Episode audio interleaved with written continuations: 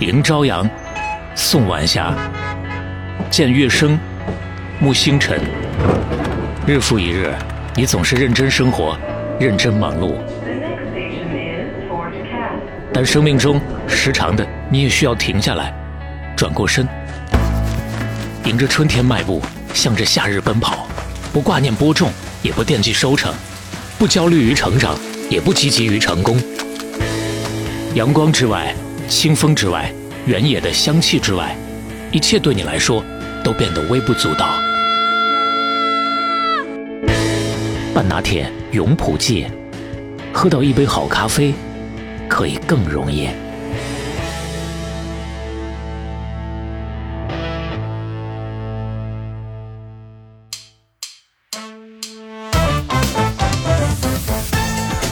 房子抵了吧！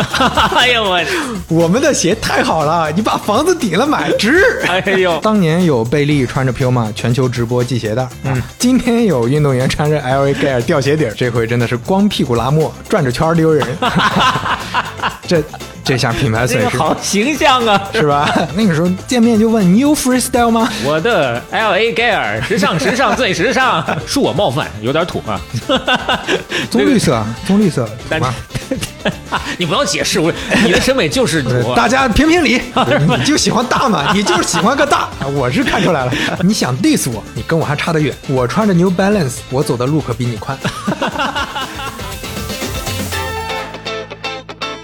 轻松喝到好咖啡，半拿铁永普记三十四期大板开始，我是刘飞，我是肖磊。哎，今天进入到三十四期了，不容易啊！这是 每一期都挺不容易，是吧？对主要是这这次不容易，是因为咱们杨康，这是杨康后的真正的第一期啊，啊，对，而且呢不容易，彼此还多少有那么一点点的后遗症，还有点症状。咳嗽比较严重。嗯，这是我们二三年的第一期，是吧？二三年录的第一期，二三年录的第一期，二三年正式的第二期是吧。那开头咱们还是按照前几期的规矩啊，嗯聊一聊永璞。永璞呢，在坊间啊，一直有一个很响亮的名号，哎就是朋友多。呃，永璞其实一直在积极的找其他各种品牌的朋友，是啊，这些品牌的朋友，大家一起合作做一些有意思的事情，嗯，也就是联名。这一说到联名呢，有些朋友就知道，你从功利的角度说，那是为了转化流量，对吧？大家一起合作引个流。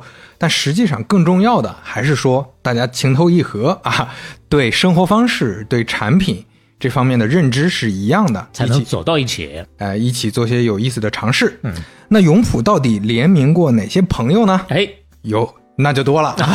数不过来了。啊，醉额娘拉面说，哎。啊经典领克汽车、乐宝啤酒、出钱一丁、思南公馆、万达、欧莱雅、乐乐茶、喜茶、福建桃山、西树泡芙认养一头牛、上海译文、果麦文化、新周刊、澎湃、读客、中读界面，嗯，Hello Kitty、史努比、奇葩说、小布自行车、大江大河、少年的你、羞羞的铁拳、悟空传、小红书、新氧极客、搜狐视频、河马、斗鱼、阿里巴巴影业、蚂蚁森林、QQ 音乐、网易云音乐、喜马拉雅、小宇宙。哎呀，今天一上来就整活儿，这个密度太高了。我跟你说，你这这么靠前的整活儿，我都不好给你往那个预告带里剪，没法剪了是吧？太近了。就听完前面这个 intro 啊，一进来又是这一段或者啊，到了这段之后呢，咱就直接说一句见。前面的呃 开头高光，哎，那你看，说到后面，网易云音乐、喜马拉雅、小宇宙，我的感觉都是咱们每次片尾的口播了。红了 是吧？是，哎，这还只是冰山一角。各个品类稍微的提及那么一丢丢，让大家知道啊，对永普方向永璞真正联名的那有六百多个，是哎，那真是朋友多啊。人称当代秦叔宝，黄骠马马踏黄河两岸，书童简简打三州六府十八郡。这个小磊这个非常熟练啊，嗯就是大概是这个意思吧。那也欢迎大家去关注一下永普交的这些朋友，我们也会把一相当一部分放在我们的 show notes 里，大家去看一下。那关于永普这段就说到这儿，我们还是要给半拿铁自己要说一个口播的广告啊。正儿八经的给自个儿打口播。哎，对，这个钱呢，从我们自个儿的这个营销费用里面扣。对，就是左手倒右手，我给肖磊付钱啊。这个二零二三年半拿铁的商务冠名正式开始招募了。哎，哎，大家也看到了，我们现在在做的就是永普记。没错，那如果你所在的公司、你所创立的品牌，或者你参与创立的品牌，嗯，有想要冠名的意愿，欢迎联系我们。联系方式呢，就是加我的微信，当然这个是小号了啊。这个微信比较好记，就是“我才是刘飞”这五个字儿的全拼，直接搜。哎，我才是刘飞啊，全拼啊。为什么我们要在这儿口播跟听友们去招募呢？嗯因为咱们的听友确实卧虎藏龙。是是是，之前评论区经常看到有很多神奇的 听友啊。对我们想象不到的各行各业的都能给到我们特别专业的一些指点。对，之前你就像有朋友说，哎，我就是永普的呀，嗯我都不知道我们隔壁市场部啊做了这么一件大事啊。所以这么一说的话，如果你在的公司你觉得，哎，这品牌挺合适的，咱们也交个朋友，是，那这样的话，你可以跟你的市场部的同事，嗯啊，去沟通一下，哎建议一下。半拿铁这个生涯当中的六百多个朋友啊，我哎们也是按编号来。永普呢现在是零零一，接下来后面的就看谁能抢得着了啊。来吧，再次提醒一下啊，加我的微信，嗯我才是刘飞的全拼。拼全拼啊哎，那口播就到这儿了，嗯咱们接着讲今天的内容。哎，今儿我们要讲讲哪个品类了？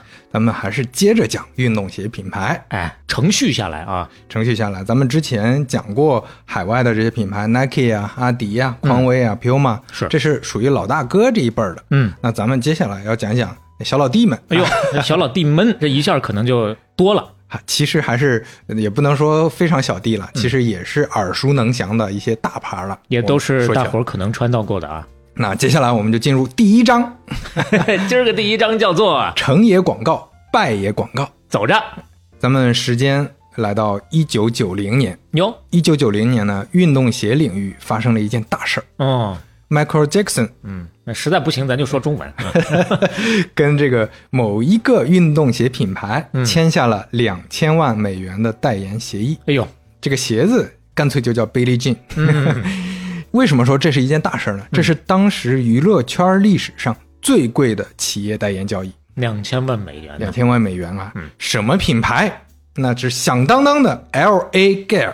哎，哎，那是 大名鼎鼎啊，估计很多听友是没听说过啊都没听说过啊。啊。咱们先往回倒，嗯先回到七十年代，哟，那这回正经了。刚刚一说九十年代初，我觉得哎，这回怎么 不能有这么就晚晚的品牌是吧？？嗯啊，有一个人叫罗伯特·格林伯格，嗯，还 Rob 说汉语没哎没毛病啊。Robert Greenberg，这 Greenberg 呢，第一次从家乡波士顿，嗯，搬到了洛杉矶。哦，他在洛杉矶的时候，他就发现这个时候有一个风潮，什么风潮呢？轮滑和 disco，甚至轮滑和 disco 是放在一块儿的，哎在当时的美国年轻人一边滑着一边嘚，呃一边跳啊。。对，就是哎呦，你别说，呃，就咱们小时候那会儿，比如说小学到刚上初中那会儿，好像是叫迪士高，就叫迪士高。完了哎进去呢，就是滑那个单排轮滑的。哎，是，就是那个时候在国内也流行过一阵儿，嗯那在美国那七十年代就开始流行了。啊，所以这个 Greenberg 呢，就一看这是个市场，所以就开始做溜冰鞋 啊，就是溜冰鞋起家的。这到了八十年代初呢，这个 Greenberg 一看这个市场，哎，又有新风潮了，也就是运动鞋。嗯，呃，在这之前咱们也提过，匡威那个时代呢，呃，所谓运动鞋还算是一个小众的品类，嗯就是运动员、职业运动员或者热爱运动的人才穿。是到了八十年代，已经变成一个街头服饰的一个热潮了。。哎，啊，那这也算是咱们前头说，呃，包括耐克在内啊，把它这个整个市开场给打开了。创的哎嗯，就 Greenberg 他自己很有这个营销天赋，就刚才也说了，他其实看哪儿热他就钻进去。这个时候他发现有一个电影很热，嗯就 E.T. 外星人。哎呦，哦，E.T. 外星人这么热，他就把这个 E.T. 外星人这个形象啊给印在鞋带上，到底申请商标没有啊？应该是拿到授权的。啊，就印上之后卖的那是火的一塌糊涂啊！嗯，不到八周的时间，也就是不到两个月时间，赚了三百万美元。啊，呃，这这立马就有钱了，嗯有这个启动资金了，于是拿了这个资金，创建了跟几个合伙人朋友吧，嗯创建了一个新公司。所以你看，同样是 ET，咱们在之前的任天堂往事系列里也提过。哎呦，那就是那大败局啊！对啊，那游戏行业拿着这个 IP 授权，结果搞成那样，玩砸了。那都嗯是啊，玩砸了。然后现在你看人家卖鞋，哎，卖的不错，所以这个你也是事在人为吧，你也不能说 ET 外星人人家有问题。是，那新公司叫什么呢？L A Gear，嗯这个品牌在一九八三年诞生了。L A Gear 什么意思呢？就听起来很奇怪的一个名字，啊，但是一说其实是个大白话。嗯 L A 好理解，洛杉矶就是洛杉矶嘛。嗯 Gear 是啥意思？Gear 是装备的意思，就是衣服嗯或者说服饰啊，有这个意思。据说啊，是当时 Greenberg 跟一个女售货员聊天的时候，那女售货员很自豪地说：“我这一身从上到下那都是洛杉矶装备。”大概意思就是都是洛杉矶货，洛杉矶牌子，洛杉矶牌子，哎，就是咱们前面说的，就有点像咱们 那个你八十年代、九十年代，我这一身都是香港货，嗯了不得了。哎我这一身都是上海货。嗯，，L A Gear 那就是洛杉矶货，这当时是身份的象征了，有点哎，直译过来就是这么个牌子，就直接把这个当牌子名了。一九八五年，L A Gear 开始专门针对女性做鞋子。啊，这也赶上了一波热潮，这也不是他开创的，咱们后面会讲到。但是这波热潮它跟的是非常紧的。那个时候啊，呃，在八十年代的时候开始出现那个有氧运动的这个风潮了，哎大家开始锻炼了。嗯，锻炼的时候，女性就参与进来了。你说之前提起运动来，什么篮球啊、网球啊、足球啊，哎很多都是男性运动。是但是现在有氧运动了，嗯那这个其实女性居多，慢慢来就完了。所以他们就结合哎当时的风潮，设计了一些什么各种鲜艳的色彩。嗯之前没有这种运动鞋呀、很鲜艳，然后加各种水钻，都都都是镶钻。哎 那个时候就开始流行水钻了，是吧？哎，就当时那年轻，尤其女性，嗯真的是非常喜欢 L A Gear，它代而且它代表的是加州生活啊，嗯代表的是洛杉矶、嗯那边的一个怎么城市的氛围、城市的风格。当时很多人啊，就是冲浪的时候穿啊，然后晒黑了皮肤啊，穿上这个拍个照片，嗯哎，那都是当时的一个风潮。嗯，L A Gear 在那那几年吧，女性用户一度占比超过百分之八十。哟，那就真的是成了一个快女专门的女性品牌了。呃，小磊可以看一下当时那个 L A Gear 的海报啊，这个整个呈现出来这个气质，以及他们穿穿的这个鞋的感觉。整个还是很洋气的呀。啊对，就是你看年年，轻轻的三个年轻女性大姑娘啊，嗯很时尚的。对，你看他们皮肤还刻意处理的不是那么白，就是有点健康色，所，谓的。确实都是小麦色的那种。是嗯，就我看到海报，我第一反应，你知道我想到什么？想到那个美剧《嗯怪奇物语》哦，呃怪奇物语》，小磊可能没看过，没看过它是经典的一个恐怖元素、恐怖系列的一个 为啥这个美剧，啊啊？克苏鲁的。哎呦，但是克苏鲁的但是它有另外一个很重要的元素，就是嗯它背后是八十年代的流行文化。嗯，它是一个很复古的一个恐怖故事，就哦八十年代、九十年代那个时候的恐怖故事啊，那个时候的流年轻人嗯会穿什么、玩什么等等，在这个美剧里有非常多的体现。哦，所以一看到这个海报，我就想起来，当时那些主人公们，那就是轮滑呀，在轮滑场里发生了很多事情。嗯，啊，平时吃什么东西啊，穿这个衣服，嗯这个风格都跟 L A Gear 非常像。那可以说，要么就是他引领，要么就是他紧紧的跟上了当时的流行风潮嘛。是，那当时的 L A Gear 前面也说了，他是跟上这个风潮，所以他的产品呢，那就可以非常直接的说，那就是弯道超车。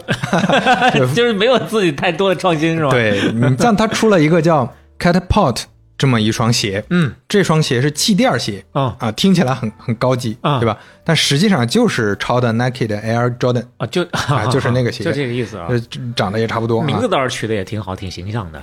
还有一双鞋叫 Regulator，嗯那是一个充气鞋啊，啊，那模那模仿的是锐步的 Pump，它是里面有气泵可以充放气的。就每天出门之前先打气，回家之后先放气。那这个后面咱们会说它是什么原理啊。哦，会讲是吧？对啊，哎呀，这这几双鞋都太成功了，嗯，而且 L A 盖尔那真的是真坐火箭一样，一九八三年诞生的呀，嗯，八五年才推出它的头牌产品，就前面说的这些鞋，嗯，八六年上市了。这 L A 盖尔从八五年它的销量是多少？它的销售额嗯。是一千万美元，八九年六点一七亿美元。哇，真的是打着旋儿的往上翻呀。真的是不得了！他在一九八九年，他有多厉害？他是纽交所第一牛股，没有之一，就第一牛，所有人都奔着他看。哇啊，这这股票太牛逼了这！是纽交毛啊！一九九零年，L A Gear 成为市场上第三大运动鞋品牌，嗯第一 Nike，嗯第二名咱们卖个关子，啊哎，哦，就还不是还没有之前没有讲过的一个牌子啊。这样啊？当时那个 Nike 的副总裁，呃也是负责他们营销的一个副总裁啊，嗯叫汤姆克拉克。他说，营销啊，在改变我们业务的面貌。嘿，现在制鞋公司争先恐后的给他们营销活动，召集来自体育和演艺界的明星。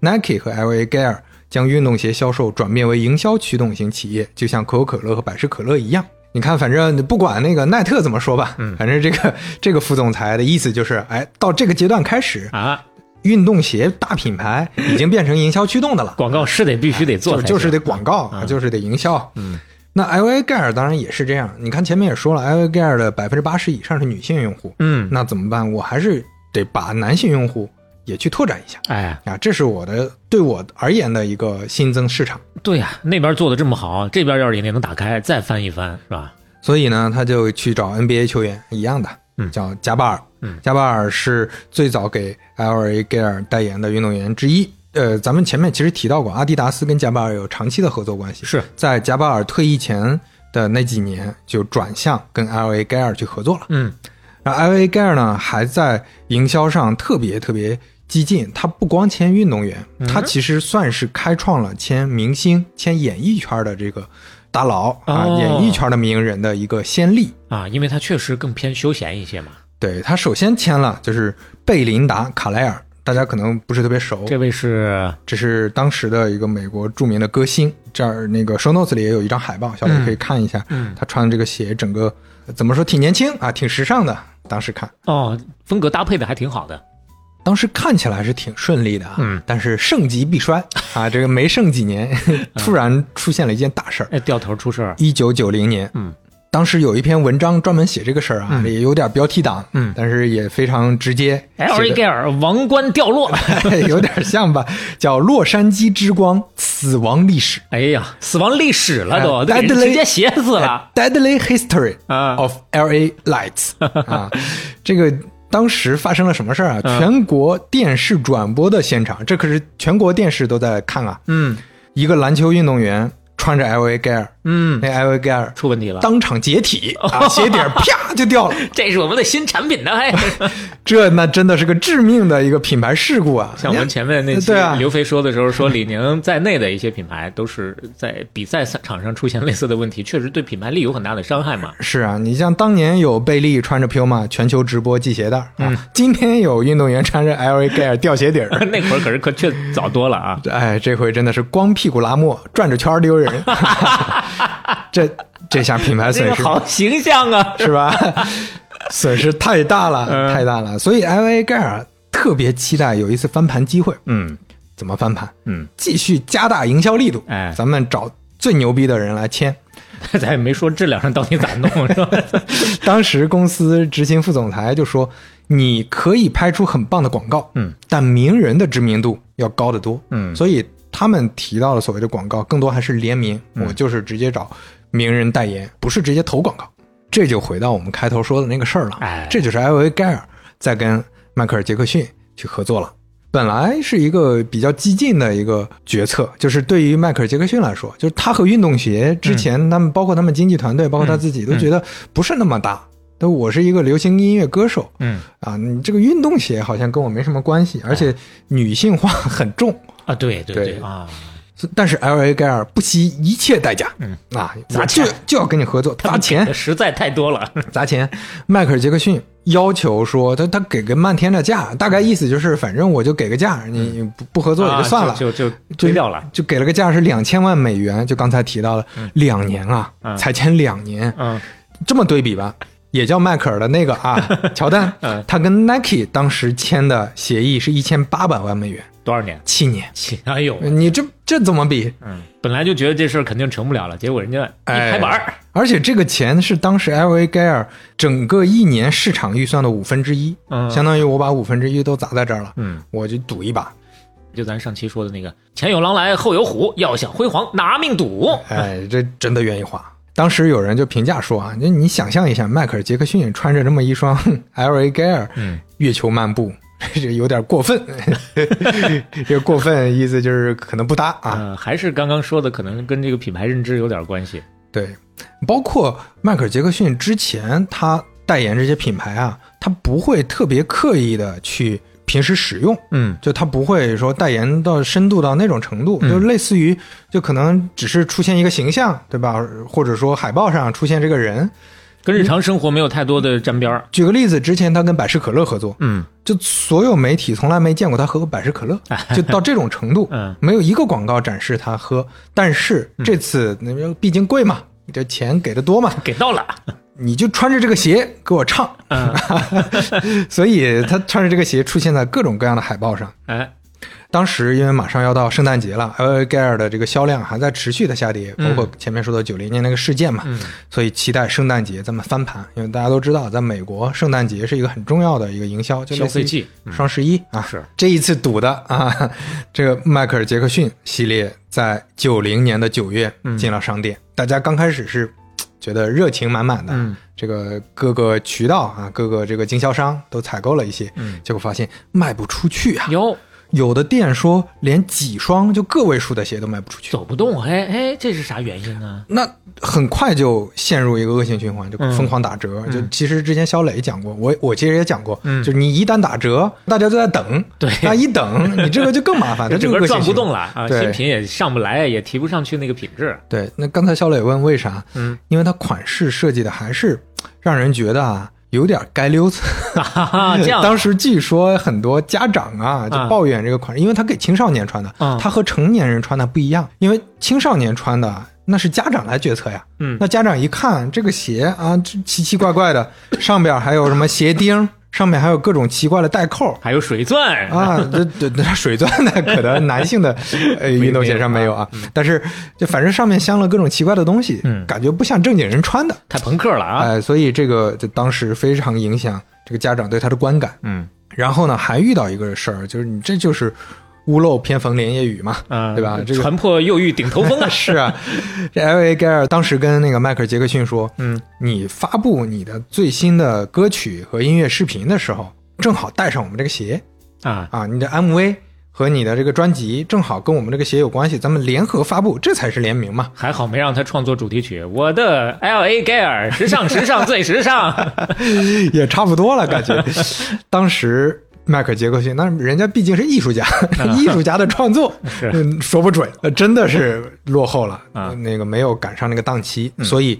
L A Gear 这个鞋上市的时候，其实那个专辑一直没有发布，哦直到第二年才发布，热点就是没赶上那个经典的《Dangerous》危险哦那张专辑。哦，这张专辑其实这个这里面还是为了这个 L A Gear 想就是有一些联联名吧，有一些联动，嗯，但是 这晚了呀，赶上。晚了呀，所以就打官司啊。后来还打了一场巨额的官司，就是 L A 盖尔状告迈克尔杰克逊价值四千六百万美元的一场诉讼。哟，这还不是代言那点钱啊，麦整影响我整个市场了。是啊，迈克尔杰克逊反过来告，反过来告四千四百万美元反诉，但是后来反诉的这个理由啊什么的没有公开，咱们也不知道这中间到底 怎怎怎么了，嗯怎么回事啊？这这个官司呢不是重点，咱们就按下不表了。大家有兴趣可以去了解一下这官司啊。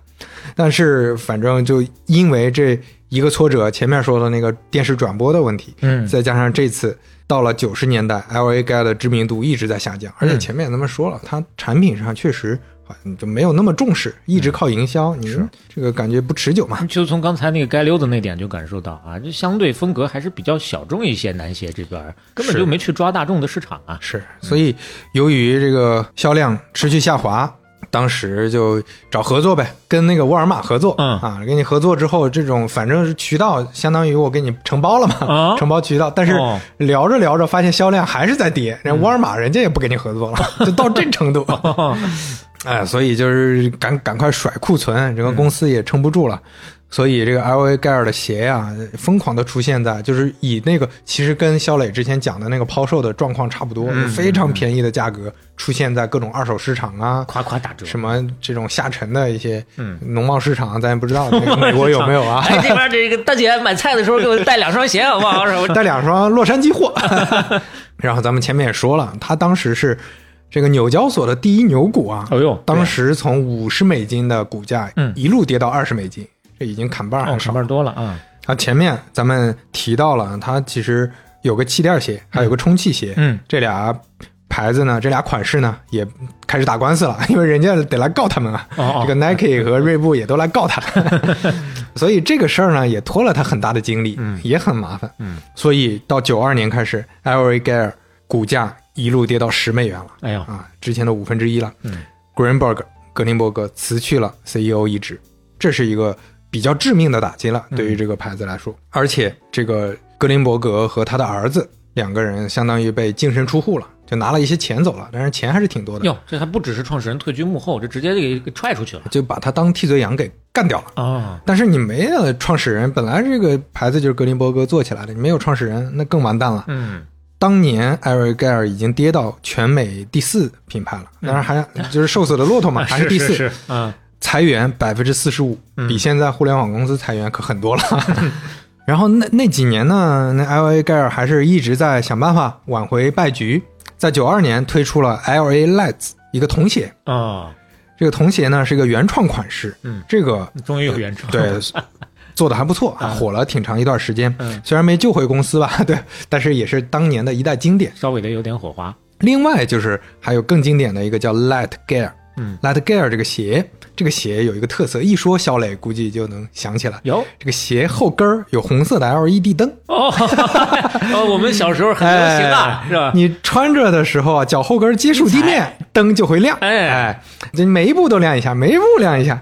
哎，这就现在估计，如果年轻一点的朋友可能不知道，但是八零后、九零后是小时候那都见过。初中小学的时候，那穿着这个鞋晃瞎眼啊。被全世界的这个各种各样的友商借鉴，是吧？对，嗯就我尤其晚上你穿着这个鞋，这那真的是一路火花带闪电，现在看是挺中二的，但是那个时候大家确实觉得是个风潮。嗯，我查了一下，确实这个就是 L A 盖尔发明的。你看看，这就就可以啊！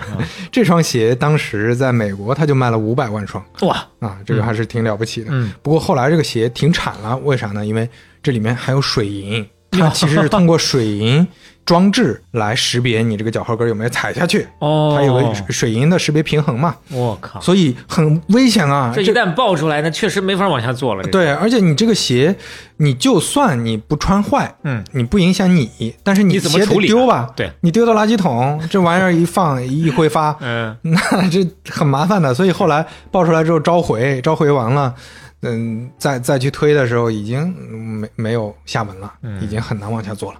那这两双款式呢，都没有拯救 LA Gear 下跌的这个态势。嗯到了九四年呢，LA Gear 彻底放弃了之前想要做这个男士的鞋，嗯，开始还是面向完全面向女性和儿童，说白了就是面向更多下沉市场，嗯面向更窄的这些人群了。我不跟这个大大的品牌去竞争了，嗯也没有力气打了。九五年跌到了美国运动鞋的品牌第六名，那真是眼看楼起来，眼看楼塌了呀。一步一步往下出溜啊。呃，时间真的很快，你要想，三年时间上市，嗯。成立到到上市三年，三年时间成了行业第三，嗯，又过三年时间开始往下掉了，再过三年时间，眼看要完蛋了，这也太快了。三年之后又三年啊，嗯。九八年申请破产。呀，啊、但是这个到现在我没查到具体的信息，反正 L A 盖尔还在，没有彻底破产，哦。就还有一些企业在出。这个牌子还有，中间还指不定转手啊应该几道转手也有可能。对。啊每隔几年呢，还是会出一些新款式，但是确实没有很成功的了。嗯，就现在什么都有，什么男鞋、女鞋、运动鞋、休闲鞋、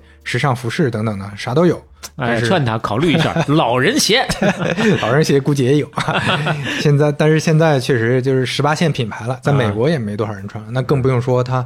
呃，我们是完全错过了世界范围之内，根本没有进军海外。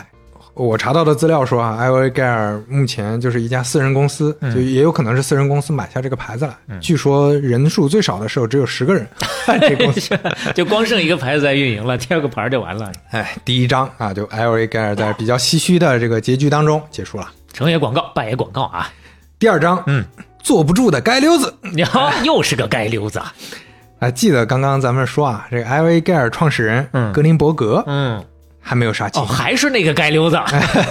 故事还没有完、嗯啊。这格林伯格被自己公司开除了，嗯那跟儿子出来之后说，老子自己干，哎啊，老子儿子咱们自己干这个剧本很乔布斯啊。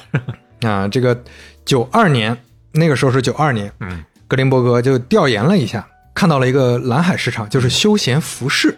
其实就是肖磊前面刚讲过的那些什么哦真维斯啊、美邦啊那种，在美国也开始流行了。但从是鞋开始往身上倒了。对比咱们时间早啊，人家九十年代。嗯，在美国呢，这个人家不叫休闲服饰，有一个更准确的词儿叫街头服饰。街头市场，怪不是街溜子。当时格林伯格调研了一下，发现哎，没有行业巨头嗯在这个里面完全控制男装啊、女装这些街头服饰，大家都非常小众分散，嗯集中度非常低，所以。谨慎调研考察之后，他开始做经销商，因为这方面他比较熟嘛，他懂营销嘛。那我先帮别人代理，先作为一个品牌在美国的经销商做，这个品牌就是 Doctor Martins 马丁医生。你一说到这个马丁医生，估计大家就知道马丁是怎么回事了，马丁鞋嘛。马丁医生他确实是一个医生，是二战的时候德国的一个军医啊。这个医生呢，他当时在战争当中啊，因为对脚踝这个事儿很有研究，因为他看到很多人受伤嘛，啊脚踝受伤，所以他就根据这个脚踝受伤的一些原理，做出来一种新的高帮鞋鞋啊，高帮的鞋。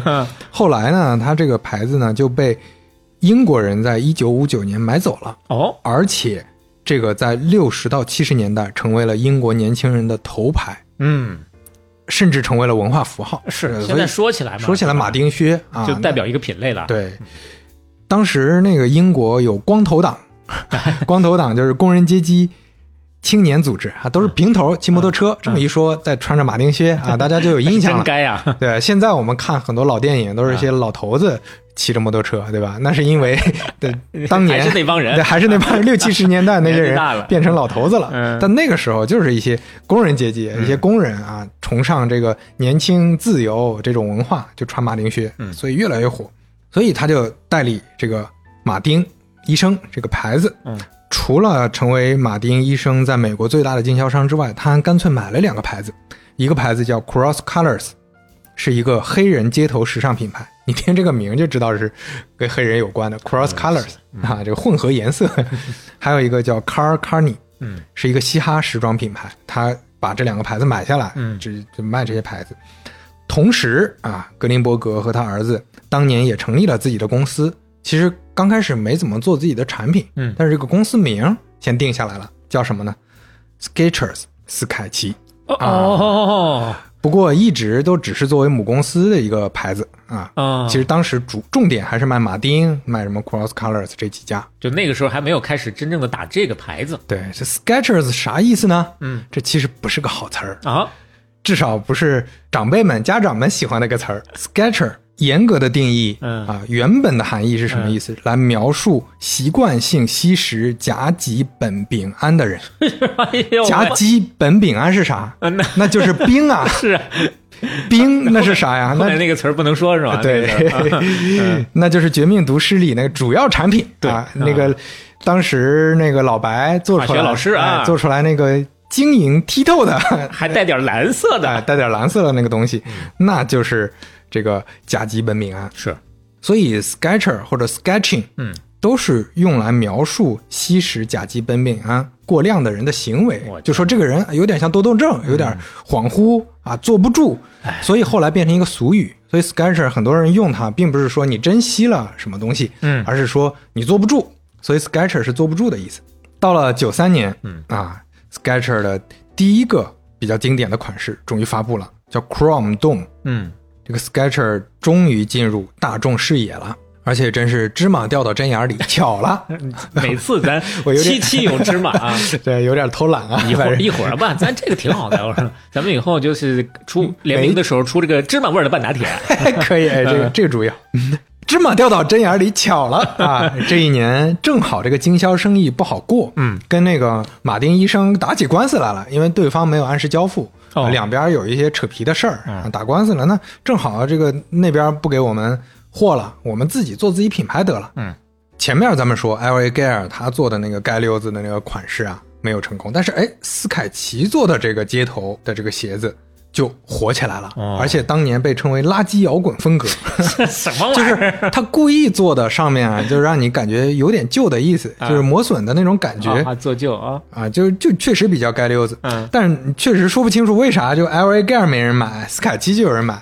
我估计还是产品这个一个好看，一个不好看。哦，是这样吧？我个人的猜测就是，它主打的这个目标用户推的对象就不一样，啊这回推对了，之前推的那个不对，那个小磊可以看一下这双鞋啊，还是不错的、啊。感觉放到现在也是蛮流行的一个款式。是说实话，我个人感觉这个没有那么该，最起码没有那些个钉子啊 什么玩意儿的啊，是对？还算比较大众的款式。这个在当时特别火，它有一个经典的搭配，说出来估计大家都知道，就是破洞牛仔裤哦，啊，这个就是标配啊。那街头的年轻人全都是破洞牛仔裤，加上这一双斯凯奇。之前我记得小时候经常开玩笑嘛，就是你穿一个破洞牛仔裤回老家，一个不注意啊 心灵手巧的奶奶就给你缝上了。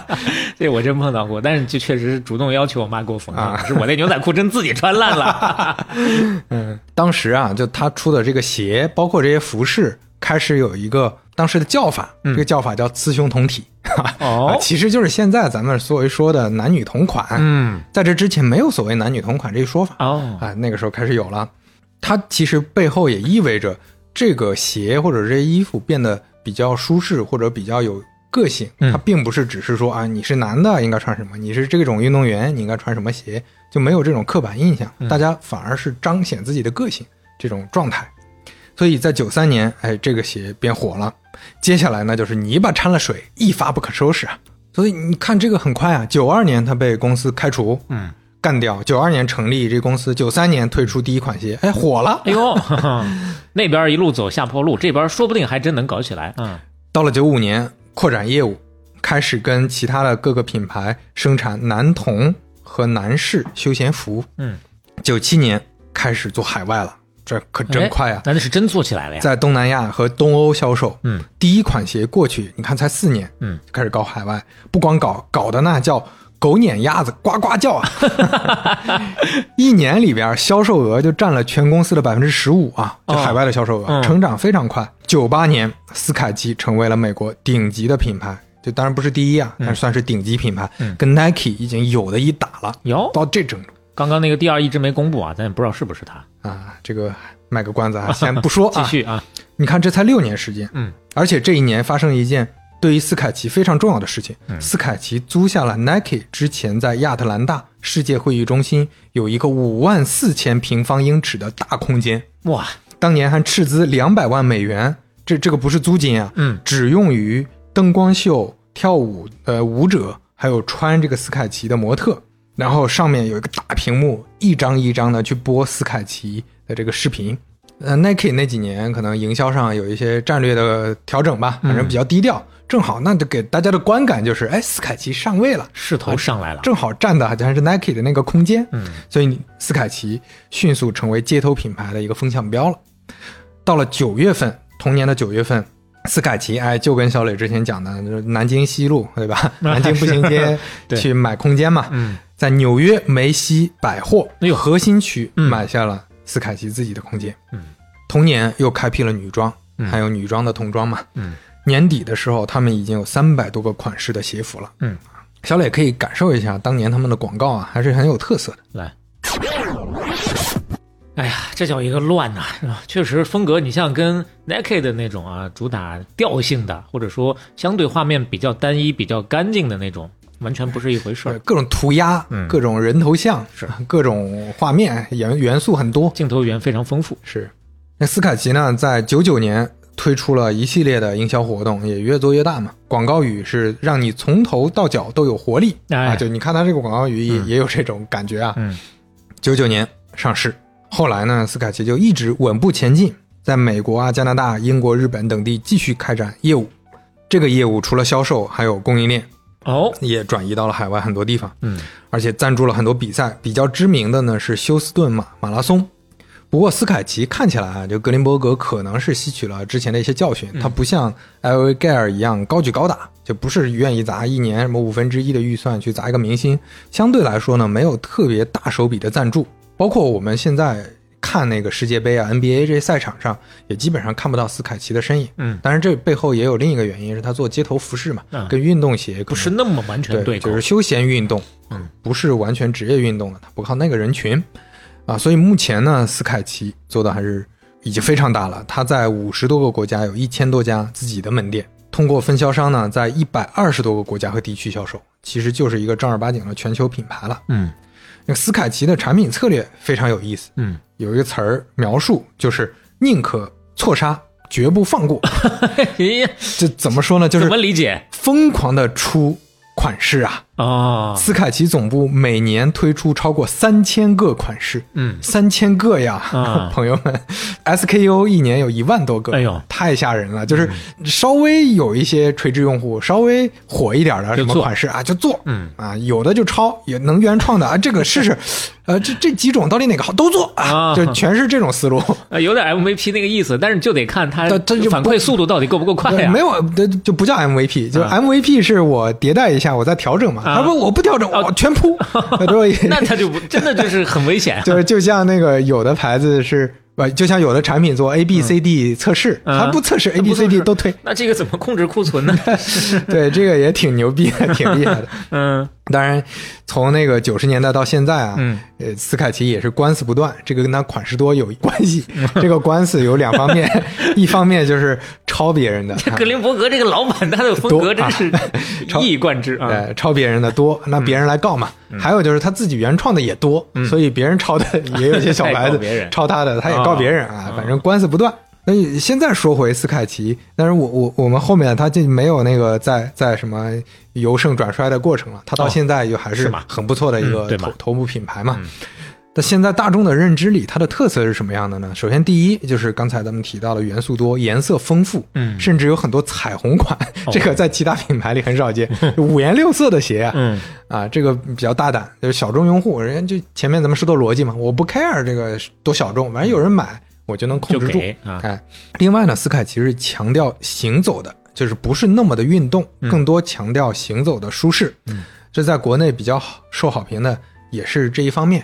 那包括它在里面放那个瑜伽垫儿的材料，据说是第一家在里面放瑜伽垫儿材料的这种鞋，呃，鞋垫儿鞋垫鞋里面垫上那么一层哦啊，让它更软。哎呦，舒服。但但是这个最后给大家的印象，尤其到了国内之后呢，大家就觉得是老爹鞋嘛。说起斯凯奇来，其实很多人的印象还是什么，甚至说是健步走的那种鞋，对吧？哦就是老爹鞋、老人鞋老头鞋啊，因为它舒适嘛。嗯。但斯凯奇在全球面向的用户群体其实还就是年轻人，嗯。而且是非常年轻的，二十四岁以下，高中生到大学生。啊所所以你看这个人群也知道，他邀请的代言人呢，一般不是体育明星，往往是娱乐明星，比如说克里斯蒂娜、阿奎莱拉、小罗伯特·唐尼嗯。啊、金卡戴珊哦。啊，还有什什么很多歌星、演员、主持人、社交媒体明星等等，嗯。就是很多所谓小红书红人嘛呃，各种跨度还挺挺大的。这个克里斯蒂娜·阿奎莱拉，很多人可能不是很熟确，实这位不熟但是他的歌《Moves Like Jagger》哦，像贾格尔一样跳舞。哦这首啊熟那啊那但那大家真的是，估计哪怕名字没听过的，咱们今天的片尾曲有了，你就能听到了。可以。今天我们律动一下啊。哎，那个斯凯奇的用户群体里还有一大块是什么嗯呢？是童鞋。二零一四年，格林伯格亲自讲过，一年卖一亿双鞋，其中百分之二十卖给了小孩儿，哟，卖给了儿童。再一部分呢，就是女鞋。嗯所以斯凯奇就是叫什么呢？它既大众又小众，它其实是把小众做成了大众，就每个小众我都我都把你捕捉到，所以我是一个大众品牌。说实话，我没有斯凯奇的鞋，确实，如果让我第一印象想的话，还真是偏女生身上看到的相对多一些。是，嗯，高头的那种啊，就是有点偏松高的那种女士运动鞋。另外一个斯凯奇的特点就是，斯凯奇虽然说在鞋服品牌里排不上前三，但是论用户的忠诚度嗯是非常高的。有根据二零一五年的一个统计，嗯美国忠诚度的排名里，斯凯奇排第三，嗯，在整个那个鞋鞋品品牌里吧，排第三，前两名是并列第一的，一家是 Nike，另一家咱们还卖个关子，还是后边讲。最起码把刚刚其中一个答案揭晓了。这第二名肯定不是斯凯奇了啊。对，那个斯凯奇的营收呢是有公开数据的，二零一九年五十二亿美元，嗯。二零二零年四十六亿美元，二零二一年六十三亿美元，而且二零二二年虽然没公布最终的数据，但是查到了二二年九月三十日的这个数据，也就是它全年过了 Q 三的啊，对 Q 三已经过完到了 Q 三了啊。然后它统计的是包括了前一年的 Q 四的，也就是九月三十号之前一年，这之前十二个月的整个滚动的啊，滚动的，嗯这个收入是七十二亿啊，也涨得非常高了，哦同比增长了百分之二十多。是毛利上呢，一九年二十五亿，二零年二十二亿，二一年三十一亿啊。如果记不清刚才的数字的，其实简单说来就是接近一半的毛利。是啊，七十二到三十一，这个在鞋的品牌里也是常见的。之前说 Nike、说 Puma 的时候，基本上大家也差不多啊。所以你看它的这个数据呢，虽然比不过 Nike 的四四四，之前说过，阿迪是二百五十一，但是你跟 Puma 的七十九比，嗯，已经是同个等级的了。所以这个跟我之前的想象是不一样的，就是斯凯奇其实跟 Puma 它是同一个量级的。而且你看它做的就确实基本上都是垂直市场啊，嗯，还是挺厉害的。那斯凯奇也从另一个层面来说，也是一个很特殊的品牌。就咱们之前讲过的阿迪、Puma、匡威，全都是创始人离开公司了，职业经理人操盘。嗯，就前面说了，都是什么营销驱动的，就职业经理人驱动的公司。哦，斯凯奇不是，是斯凯奇是格林伯格的家族企业。嗯啊，董事会里有五个人都是格林伯格家族的，他的五个儿子、他的女儿还有一个侄女都在公司工作。嗯，到今天为止，我们录播课的今天为止，他还是斯凯奇的 CEO。哦。啊，所以你看这格林伯格也挺厉害的啊，真的很厉害。他做 LA Gear 六年做到全美第三，嗯，这公司黄了，走了之后被开了。啊，被开了，嗯，花了六年时间又做了美国第三，太牛了 啊，真的是了不起。这儿要提啊，这个说的美国第三是指美国本土品牌第三啊，不算阿迪、Puma 这些，如果算上肯定就是第六、第七这些了。啊。另外值得一提的是斯凯奇中国。斯凯奇中国是斯凯奇和香港联泰集团在零七年成立的一个合资公司，嗯，由联泰集团的公子陈伟立亲自挂帅。操盘了几年吧，反正刚开始没有特别，呃，找得到门路。到了一四年之后，哎，找到了适合的营销方法和产品的这个方法，这些年也起开始飞速发展，嗯，成为全球增速最快的地区，整个大陆地区吧，嗯，一四年。来自星星的你，在中国大陆热播嘛？当时都教授，那都教授脚上穿什么鞋？那就是熊猫鞋啊。哦，那熊猫鞋是什么牌子啊？那就是斯凯奇啊。啊，所以熊猫鞋成了当时打爆中国大陆的第一款斯凯奇的鞋。你看，这还是曲线救国完成的这么一个用户教育啊。对这个鞋，我。稍微有点印象，肖磊看一下有没有印象？当然，当然，嗯，因为我虽然没有，但是身边的朋友有啊，去印象相对还是比较深的。对，就是它的相对比较主流的一个款式类别吧。是它主色调是黑色，然后鞋底是白色，所以叫熊猫鞋嘛。所以从一四年到一六年，连续三年，斯凯奇中国的增速都超过了百分之三十，还是发展非常快的。所以陈伟立也变成了呃正儿八经的一个功臣嘛。嗯所以陈伟立现在负责的不光。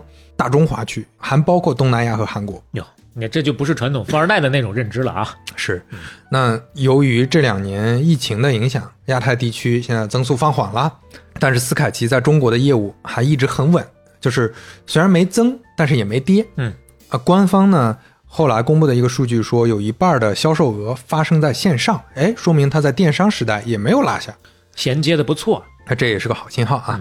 陈伟立自己讲呢，他做的这个市场，他探索出来这个市场叫安踏、李宁之上，耐克、阿迪之下，哎，正好是中间的空白期 啊。李宁之上啊，哎呦，那我的认知多少有点差别。呃，大概是在三九九到六九九之间，它的价格确实贵一点，毕竟是。外国牌子啊，行。斯凯奇在国内的评价相对其实还是可以，就前面咱们说了，只不过稍微有点老气。我问了一下身边朋友，基本上评价是有点老气，感觉是健步鞋、反正不是最一 线的那种啊。是。另外说一个好玩的事儿，就是斯凯奇现在面临比较麻烦的一个事儿是，它这个名字呢。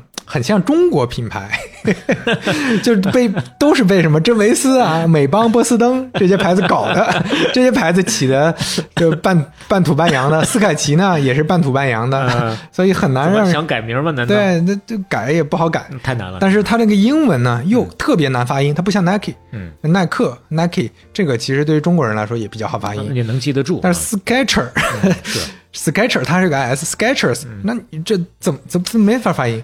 所以在营销上挺吃亏的。这几年可能也被这个即兴喜剧稍微的能带一波教育啊，Sketch，对 哎呀，你这个联想真的是，呃，不知道有多少人看喜剧大赛的时候能想到 Sketch，更少。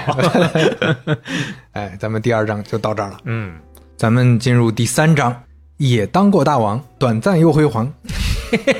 你这咋还用上内部梗了呢？对，这是个就借用一下脱口秀大会的一个梗啊，因为跟今天的故事是格外相符啊。在美国运动鞋历史上第一把交椅，咱们之前提过，最早是匡威嗯啊，后来阿迪当过，嗯耐克当过嗯，，Puma 和斯凯奇没当过，从来没当过啊。但是还有一个品牌，那也是正儿八经做过这头把交椅的，哟，在新旧交替之间、嗯啊，就跟西汉和东汉之间还有个新啊。对，估计很多人不承认这个新 是是个不觉得朝代那个时候，嗯对，时间回到一八九五年，嗯这比阿迪达斯和匡威都要早。嗯，英国有一个十四岁的小伙子啊，呃那是小朋友了，小那是 十四岁是小朋友啊，叫约瑟夫·威廉·福斯特。创立了一个品牌。哎，要真的啊，真的啊，Joseph William Foster，呃，没有做品牌，但是他设计出来第一款钉鞋啊，这十四岁。怎么又钉鞋了？啊？这个这是钉鞋比前面阿迪那个可还要早多了，对，阿迪那个是可可拆卸的，可拆卸的啊哦，他在哪儿做的呢？就在我自己卧室里。嗯他爸爸是开糖果店的，他就在糖果店上面的卧自己卧室里设计的这个鞋出来。还以为他爸爸是当铁匠的啊，家里钉子富裕了没地儿放，就过了仅仅五年，嗯你看才十九岁啊，刚刚成年。这个约瑟夫·威廉·福斯特成立了他的公司哟，约瑟夫·威廉·福斯特，其实是 J.W. Foster 嗯啊，就是他以当时都流行这个嘛，以自己的名字命名的品牌。后来这个 J.W. Foster 做的反正是当地的一个品牌吧，做的还是不错的。后来，他就跟儿子们，他也有孩子了，跟儿子们这这这也太快了，十四十九立马就他妈有儿子了，有儿子了啊，跟他的儿子们一起办这个公司。那公司改名吗？你不能叫 J.W. Foster 了，和他的儿子们，哎，就叫 J.W. Foster and Sons 和他的孩子们啊嗯。这个福斯特开了自己的工厂，嗯这个时候慢慢的就做大了嘛。他工厂名字起的也挺营销驱动的哟，叫 Olympic Works，就奥林匹克。呃，公司或者奥林匹克工作室 这么个意思，也是挺营销驱动。嗯，就当时是主要是也是跟奥运会就挂上钩，而且他当时出了一个款式叫 Running Pumps，开始在运动员当中受欢迎了。那真的是非常早啊，对，一九二四年的奥运会，那是在巴黎举办的夏季奥运会，那呃这真的是我们讲过的奥运会里最早的一届了啊！一百米奥运冠军亚伯拉罕拿冠军的时候，脚上穿的就是这双 J.W. Foster。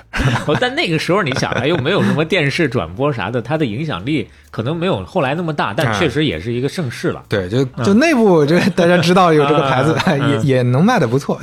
就确实就像咱们说的，又不是八十年代，所以那个时候它主要面向的就还是运动员。嗯，垂直市场啊，你看那个时候这个 Foster 也挺会营销的，嗯就除了前面说的起名字啥的，它的海报上写的就是 Foster Famous Shoes，就是啊福斯特的著名的鞋，然后下面还有一行小字儿、a 嗯。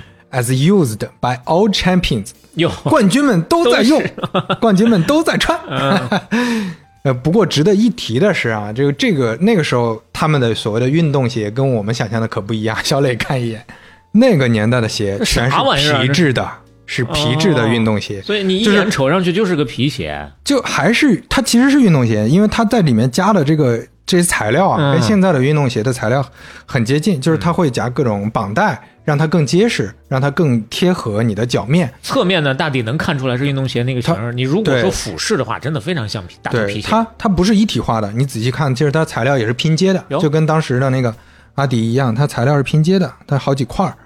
嗯，这些拼接呢，它会让更舒适嘛。但是这个那个时候因为没有什么尼龙材料、绒毛材料这些，所以大家都是穿皮鞋跑步。就你能想象那个时候奥运会冠军都穿着这个皮鞋跑出来的啊。但是啊，你从它这个侧面，就刚才笑磊也说了，它的设计风格已经有球鞋的那种感觉了，是啊，有一种速度感的这个这个条、线条在那儿。嗯一九五八年，你看时间已经过得又很快了，又过了几十年了。嗯在波尔顿波尔顿啊，一个小镇啊，创始人的两个儿子，一个叫 Jeff，一个叫 Joe，他们成立了一家公司啊，决定继续把这个球鞋传承下去。这个儿子现在年纪也不小了。是是，但是这个牌子呢，咱们要自己新起个牌子，嗯叫 Reebok，哟，锐步。哦，这么来的。这个 Reebok 呢，这个名字是这个 Joe 刚才提到的合伙人之一啊，嗯在短跑比赛当中，他获胜了。那他也是个运动员，讲了一本字典，他翻字典，翻翻翻翻出来的。这个 Reebok 它不是英语，也不是德语，不是法语，是南非语。这是啥字典呀？这是个 英南非语字典。咱也不知道啊。这个名称是非洲羚羊的意思哦，所以跑得快嘛。寓意倒是挺好。看 Reebok，那到目前为止，Reebok 都还是 Bolton 的一个小镇品牌，它就是本土品牌。嗯，咱们把视角要转到美国了。美国有个人叫 Paul Fireman，嗯，这个保罗消防员，这个 Fireman，Fireman 这个意思啊。对，这咱也不知道为啥起这个名啊，就是费尔曼。嗯，费尔曼他在一九四四年二月出生，出生在马萨诸塞州，嗯，的一个犹太家庭，是个犹太人啊，在马萨诸塞州。的一个工人阶级城市长大，这个城市呢叫布罗克顿，嗯。啊，估计很多朋友，估计在美国的朋友也不是特别熟，但是他在美国制造行业有一个响当当的名头，叫做？叫做美国小晋江，开个一说就懂了，开玩笑啊，这其实当时确实有 show city 的说法，就是携程，是。啊。所以他从小就浸染在这个做鞋的这个制造业当中，环境当中很熟悉这个鞋业。费尔曼呢，十八岁就开始了他的职业生涯，跟前面咱们提到的 J.W. Foster 一样，就十九岁就开始做了嘛。嗯，然后这个费尔曼他的职业生涯不是做鞋，是做户外品牌，在 Boston Camping，这是他的家族企业，他在家族企业里做管理。嗯，那你听这个 Boston Camping，这里面你就能看出两个信息来。第一个，Boston。为什么叫波士顿呢？嗯，那是因为马萨诸塞州的首府或者说最大的城市就是波士顿，哎，所以他们那个公司名也叫波士顿。Camping 就是户外的这个运动的意思嘛，所以他们做的就是户外运动品牌、渔具这些东西。嗯，你你会发现咱们前面提到的故事，那个最早的那个格林伯格，我觉得大家记忆力好的朋友应该还记得 他是波士顿人，嗯，他是波士顿人，是波士顿人啊。啊。所以你看，咱们今天的品牌跟波士顿这脱不了干系了，都是跟波士顿有关系。一九七九年，费尔曼在芝加哥的一个体育用品展会上注意到了 Reebok，你看都是芝加哥，咱们什么任天堂往事也是芝加哥，什么各种这种消费品牌，嗯，都跟芝加哥有关系。这个费尔曼呢，你看，哎，这个鞋不错，所以谈判拿下了在美国分销 Reebok 的这个协议，嗯，就成立了一家公司叫 Reebok USA 嘛。同年晚些时候。费尔曼就用六十美元的价格，其实不便宜了，在美国市场推出了三款 Reebok 的新鞋。到了八一年，Reebok 的销售额已经到了一百五十万美元了。哦，其实还是很不错的。嗯，但是跟前面咱们说的斯凯奇后来的那个销量还是没法比的。嗯，所以到了八二年，Reebok 进一步推出了 Reebok Freestyle 这这双鞋，健美操鞋。哦，哇，这个一出，可能大家有感觉了。这是第一款专门为女性设计的运动鞋，这可比 L A Gear 早啊！咱们前面说 L A Gear 一直是跟风跟风，跟的谁的风啊？跟的就是锐步的风啊！哦，这样来的。所以到了次年。一九八三年的时候，锐步的销售额已经到了一千三百万美元了。嗯，那个时候可太火了。那个时候见面就问你有 freestyle 吗？那问的不是你是不是说唱啊？你是不是会说唱？问的是你有没有这双鞋？这双鞋呀，那潮流可以。当时这个鞋成功到什么地步啊？费尔曼在一九八四年正式收购了自己的母公司总部。哦，收购了位于英国的总部。第二年，Reebok 在纽约。证券交易所上市，变成了一个 变成了一个美美国品牌，但是它它的总部还是设在英国。啊。这个品牌后来还还出了几个经典款，比如说 Newport Classic 和 Club C 等等这些新款，在网球领域确立了自己的地位。嗯。啊，然后接下来呢，就开始拓展到跑步鞋啊、篮球鞋啊，跟我们之前提到的很多品牌也类似，开始在运动领域崭露头角了，开疆拓土了。一九八六年，锐步做了一件很重要的事儿，把这个经典的英国国旗的这个设计改为矢量的一个横跨赛道的徽标设计，有点像英国条纹。那这个设计，肖磊看一下，得看图，得看图。其实就就有印象了啊。锐步这个就两个条是左下往右上飞的，一个条左上往右下飞。啊，然后呢，汇聚到最终的一点上。就就其实锐步的现在这个 logo，大家相对都会比较熟悉一些，比较熟悉，还而且还有点像亚瑟士哈。说起来 是，但是在一九八六年之前呢锐步是压根儿没有这个标的，嗯这个标也是从就像咱们之前说阿迪为啥是三个道杠，嗯也是因为它之前那个袋儿上有这三个袋儿。哎，从现实的鞋的，这个锐步形象。肖磊刚才看到的这个皮鞋呀、嗯你其实就能看出来，是侧面也是有两道装饰物的啊，对是不是也像阿迪最初的那个绑带哎，对对对，它有固定定的作用。嗯啊，那锐步在一九八六年之前是没有那个标，没有那个标的，嗯那只有绑带，所以它的 logo 是什么样，或者它的设计元素是什么呢？就是 Reebok 这个英文，嗯加上一个英国国旗，哦代表的是英国品牌，这是它很经典的一个设计。logo 嗯，到这之后呢，就彻底改成了我们现在看到的常见的这种条纹设计了。嗯啊，接下来呢，锐步开始跟 NBA 的各种职业运动员进行合作，包括开发各种运动服装啊、配饰啊。儿童运动鞋品牌啊，儿童运动鞋品牌叫 WeBooks，也挺有意思的啊。嗯而且锐步在八六年用一点二亿美元收购了 Rockport，它是做中高端鞋的品牌，主要是做休闲鞋和皮鞋。嗯那听起来有点奇怪，为什么同时做休闲鞋和皮鞋？因为它就是做休闲皮鞋。这个休闲皮鞋，呃，Rockport 是最早一批吧，嗯做舒适度接近运动鞋的皮鞋，特别有特色。当然，嗯现在我们一说，嗯都叫它乐福鞋了、嗯啊，就是一种特殊的皮鞋吧，就一脚蹬的那种皮鞋。嗯，八六年的时候，锐步销售额已经到了十亿美元了，八六年就十亿八六年十亿美元了，哦连续两年美国第一运动鞋品牌超过了阿迪。那个时候耐 Nike 还没有上来，嗯，所以它其实是在阿迪交棒给 Nike 中间，它就是美国第一运动鞋品牌。八八年十八亿美元的销售额、嗯 n i k e 当年是多少？才十二亿啊！嗯所以人家是正儿八经做过第一把交椅的。当时锐步也深度绑定了流行文化，呃，大家应该都大部分听友应该看过《异形》啊，《异形》里面的女主演员西格尼维弗啊，西格尼维弗她在那个《阿凡达二》里面也是重要角色。哦，第二部里演她自己十四岁的自己啊，这这也是一个经典的一个桥段了，大家一看过，推荐去看一下啊，大家可以对对看的时候去注意一下。那西格尼维弗在《异形》当中，那真的是一个超级女战士啊！有印象？那那个女战士脚上蹬的是什么呀？嗯蹬的就是 Reebok。有，啊你看这个品牌的联名做的还是很早的。这这双鞋后来就被称为 Alien，就是外星人。嗯，呃，当然大家知道那个异形的英文名也叫 Alien，、嗯所以就是指代的这双鞋。由此而来的，那那个小磊可以看一下，这是正经八百的大高帮了，大高帮的啊啊一双靴子了，有啊点，像。对哇这个高帮高到什么样的程度啊？就快到你的补了盖儿了都，没有没有那么高啊，快到膝盖了啊！十几公分左右吧。对，但是穿着你很帅啊！确实很爽，看着鞋就爽啊，嗯就一般人驾驭不了的那种感觉。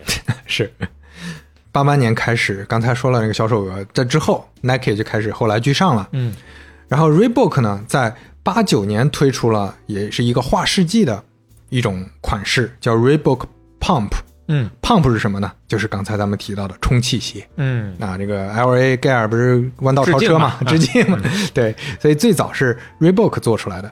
要揭秘一下了。锐步做的这个是什么呢？是呃，我估计现在喜欢运动鞋的也知道，但是我我我和肖磊确实不熟悉啊。之前对就它这个技术是什么？它是一个自动成型的气囊，哦，在鞋跟处有一个气泵的启动器和气囊连接，鞋受到压力的时候，嗯充气，哦，受到压力冲击，它自动感应之后，让你这个鞋呀、形成一个包裹。嗯，就是你走着走着走，发现包裹起来了啊你这不就舒适嘛？啊跟脚嘛，所谓的。啊啊，回家之后脱鞋的时候放松，把这个气泵放放出来哎，松松出来。哎呦喂，啊，这是一个非常黑科技当年的一个一个这么一个设计。这就不怕鞋买大了啊！你只要别买小了，怎么穿都行。这个我觉得这个给孩子穿啊，给童鞋啊，特别是比较抠，不是那个就是比较关注孩子成长的那个爸妈，提前两年给他多买俩大号，就这鞋能穿三年。是，到了九二年啊，已经有一百多名职业运动员穿这双 Pump，包括咱们熟悉的奥尼尔哦呦啊，嗯，都在穿这个鞋。这个锐步呢，还找到一个新的场景，就不是体育运动，是有氧健身。哟，又又是有氧健身，这比 Lululemon 不知道早哪儿去了，嗯而且比 LA Gear 也早，在一九八零年后期，跟那个健身专业人士叫 Gene Miller，呃，开发了一个运动吧，嗯叫 Step Rebook，木质地板活动。具体的健身运动呢，叫 Step Aerobics。这个 Aerobics 就是有氧运动的意思。Step 是啥意思呢？是踏板。嗯踏板就是我我我不知道听友里大家熟不熟悉啊？就是那种你你多放一块板儿在脚下，嗯你就不断的踏板，就跟走台阶一样，上去下去上去下去，嗯利用这块板去做有氧运动，嗯，做一个出汗的运动。这就跟公园老大爷健身那玩意儿有点像。对，就是那种反正需需要比较长时间持续的啊，你你你不能说短时间爆发的那种运动，都叫有氧运动嘛。当时啊，在八九年八月的时候，在这个锐步和他找到的这些专业人士吧，开始推动这个事儿。到了九零年，慢慢的开始引起全国人民关注，在美国巡回，就刚才提到的那个 Miller 米勒，嗯，他亲自巡回去表演，给大家开培训等等、啊。这个你一说，就跟当时的匡威简直是一毛一样。哦啊匡威那个老前辈不也是全美巡回？我给你讲开开培训课。你要做这个运动 啊，你不得有装备吗？你得有你的 gear 啊，你什么 gear，你就买这个我们的 Reebok 啊，也是有这个套路。当时这个运动真的是越做越火，越做越火。到了九五年达到顶峰，据说当年那个每天都有一千万人啊，用这个踏板运动在穿着 Reebok 鞋，在在在都做做这个活动啊。这事儿还真就做成了。所以在有氧运动史上呢，Reebok 这功不可没啊，就跟这个匡威跟美国篮球的关系是差不多的。嗯。二零零零年十二月，Reebok 跟 NFL 签署了十年的许可协议，嗯。啊，为 NFL 就是那个橄榄球运动，嗯。啊，所有三十二支球队制造和销售 NFL 的许可商品，就包括它的衣服啊，包括它的鞋，它是独家的啊，哦，独家的。跟 NFL 那三十二支球队，那我不能随便穿各种牌子的鞋，嗯所以就是独家的。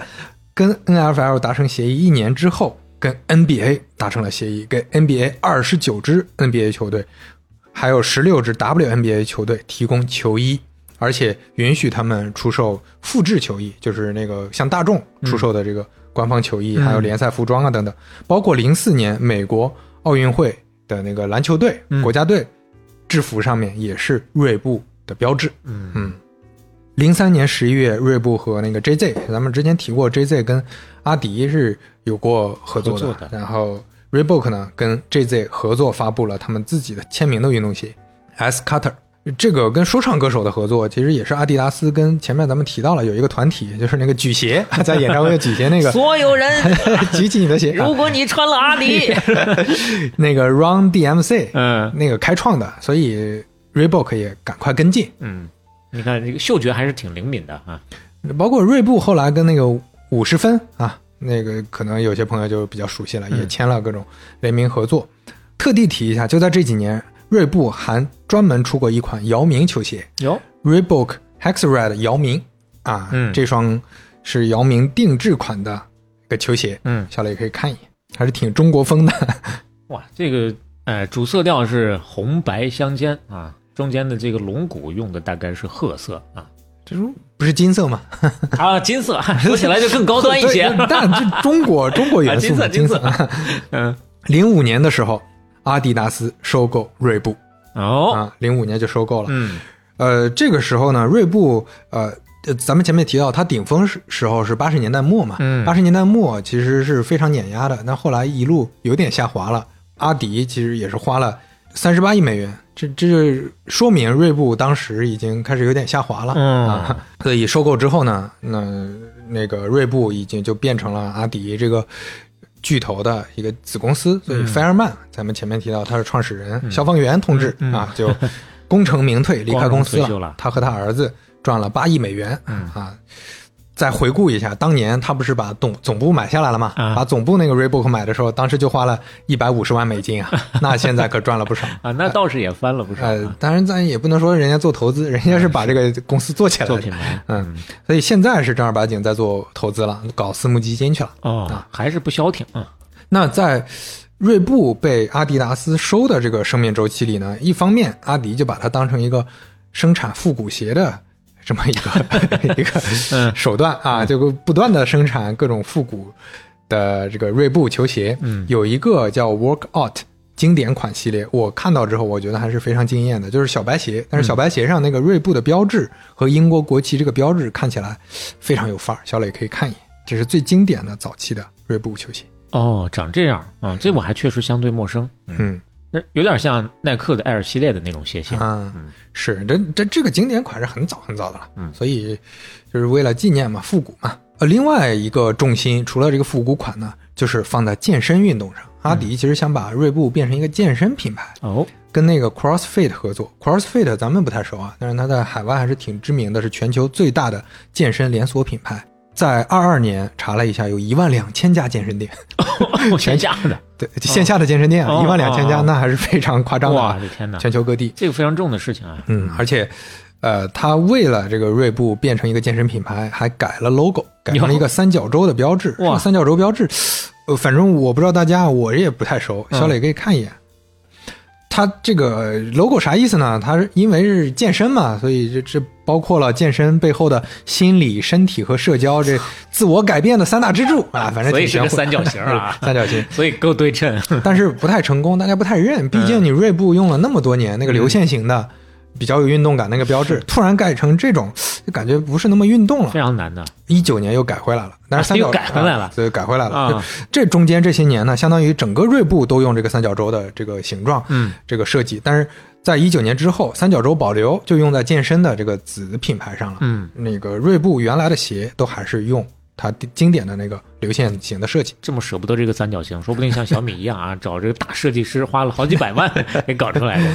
呃，从零六年到一零年，锐步的收入占阿迪达斯总收入的比例是一路下滑的。嗯其实从这个数能看出来，嗯，从百分之五下滑到了百分之二点五哎呦，啊。其实百分之五就知道锐步在零六年已经非常不行了，地位也就那样了，所以在财务压力之下，二一年阿迪达斯出售了锐步品牌，转手又卖了。卖给了 Authentic Brands Group。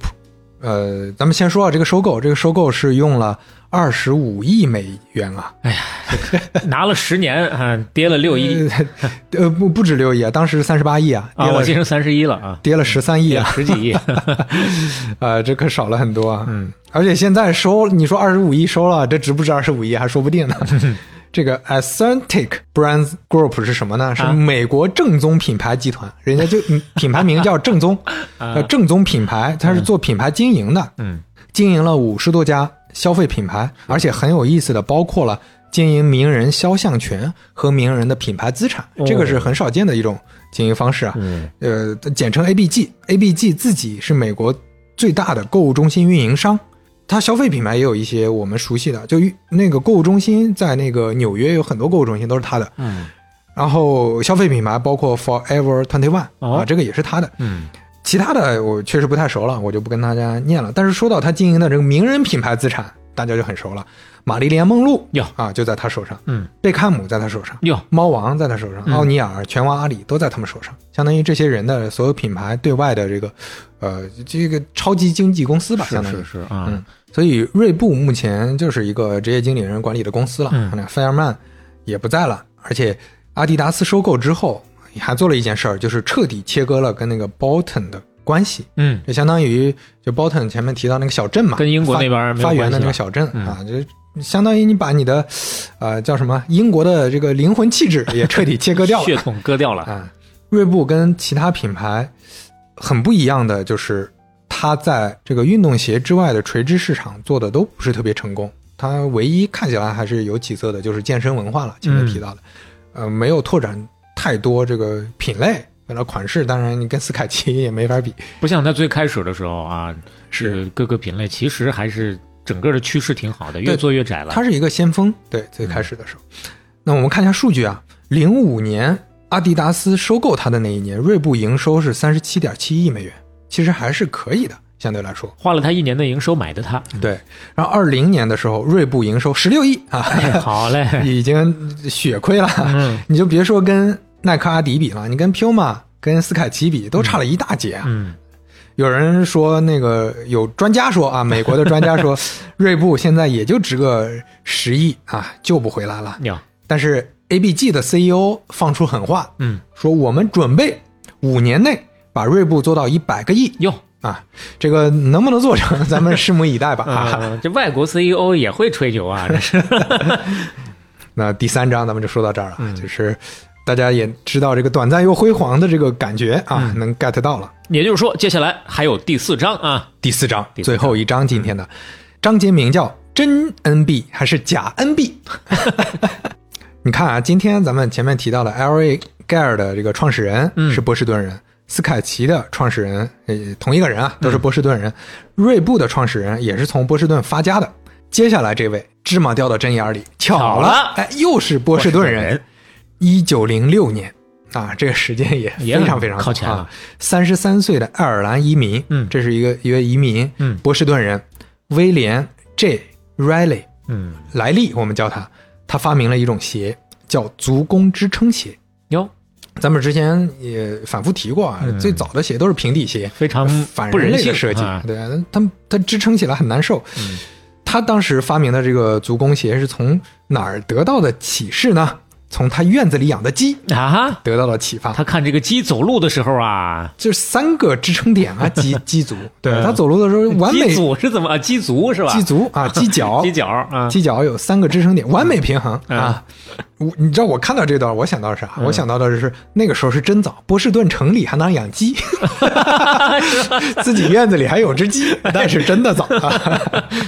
Riley 啊，得到启示之后，把这个鞋做出来，就想我这个鞋我要起个响亮的名字，嗯。那，我就就叫它平衡吧，balance。啊，叫 bal 那 balance 也不太好听，我 New Balance 啊，我加了自己新一代的平衡，开始的时候就加了一个，哎，就是 New Balance，在一九零六年，New Balance 就出现了，好早啊，非常早，就嗯，没想到啊，我做到现在才知道哦，New Balance 原来是所有的鞋的品牌里面最老的，没有之一。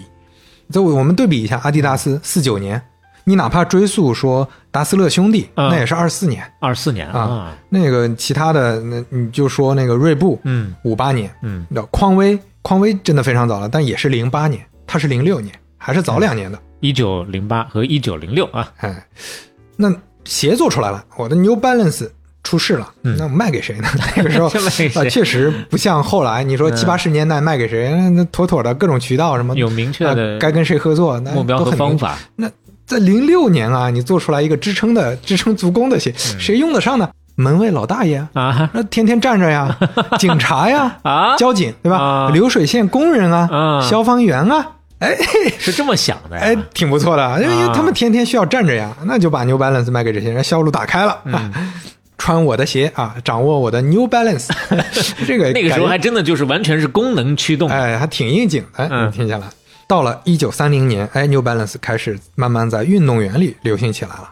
所以这个当时大萧条其实死了很多品牌，这个 New Balance 算是存活下来了。嗯，到了三八年啊，咱们后面就简称 NB 吧，NB 的第一款跑鞋做出来了，第一批。买了六双啊，这 这已经很不错了，打开销路了啊！一双七美元，这也是好便宜，非常早期了。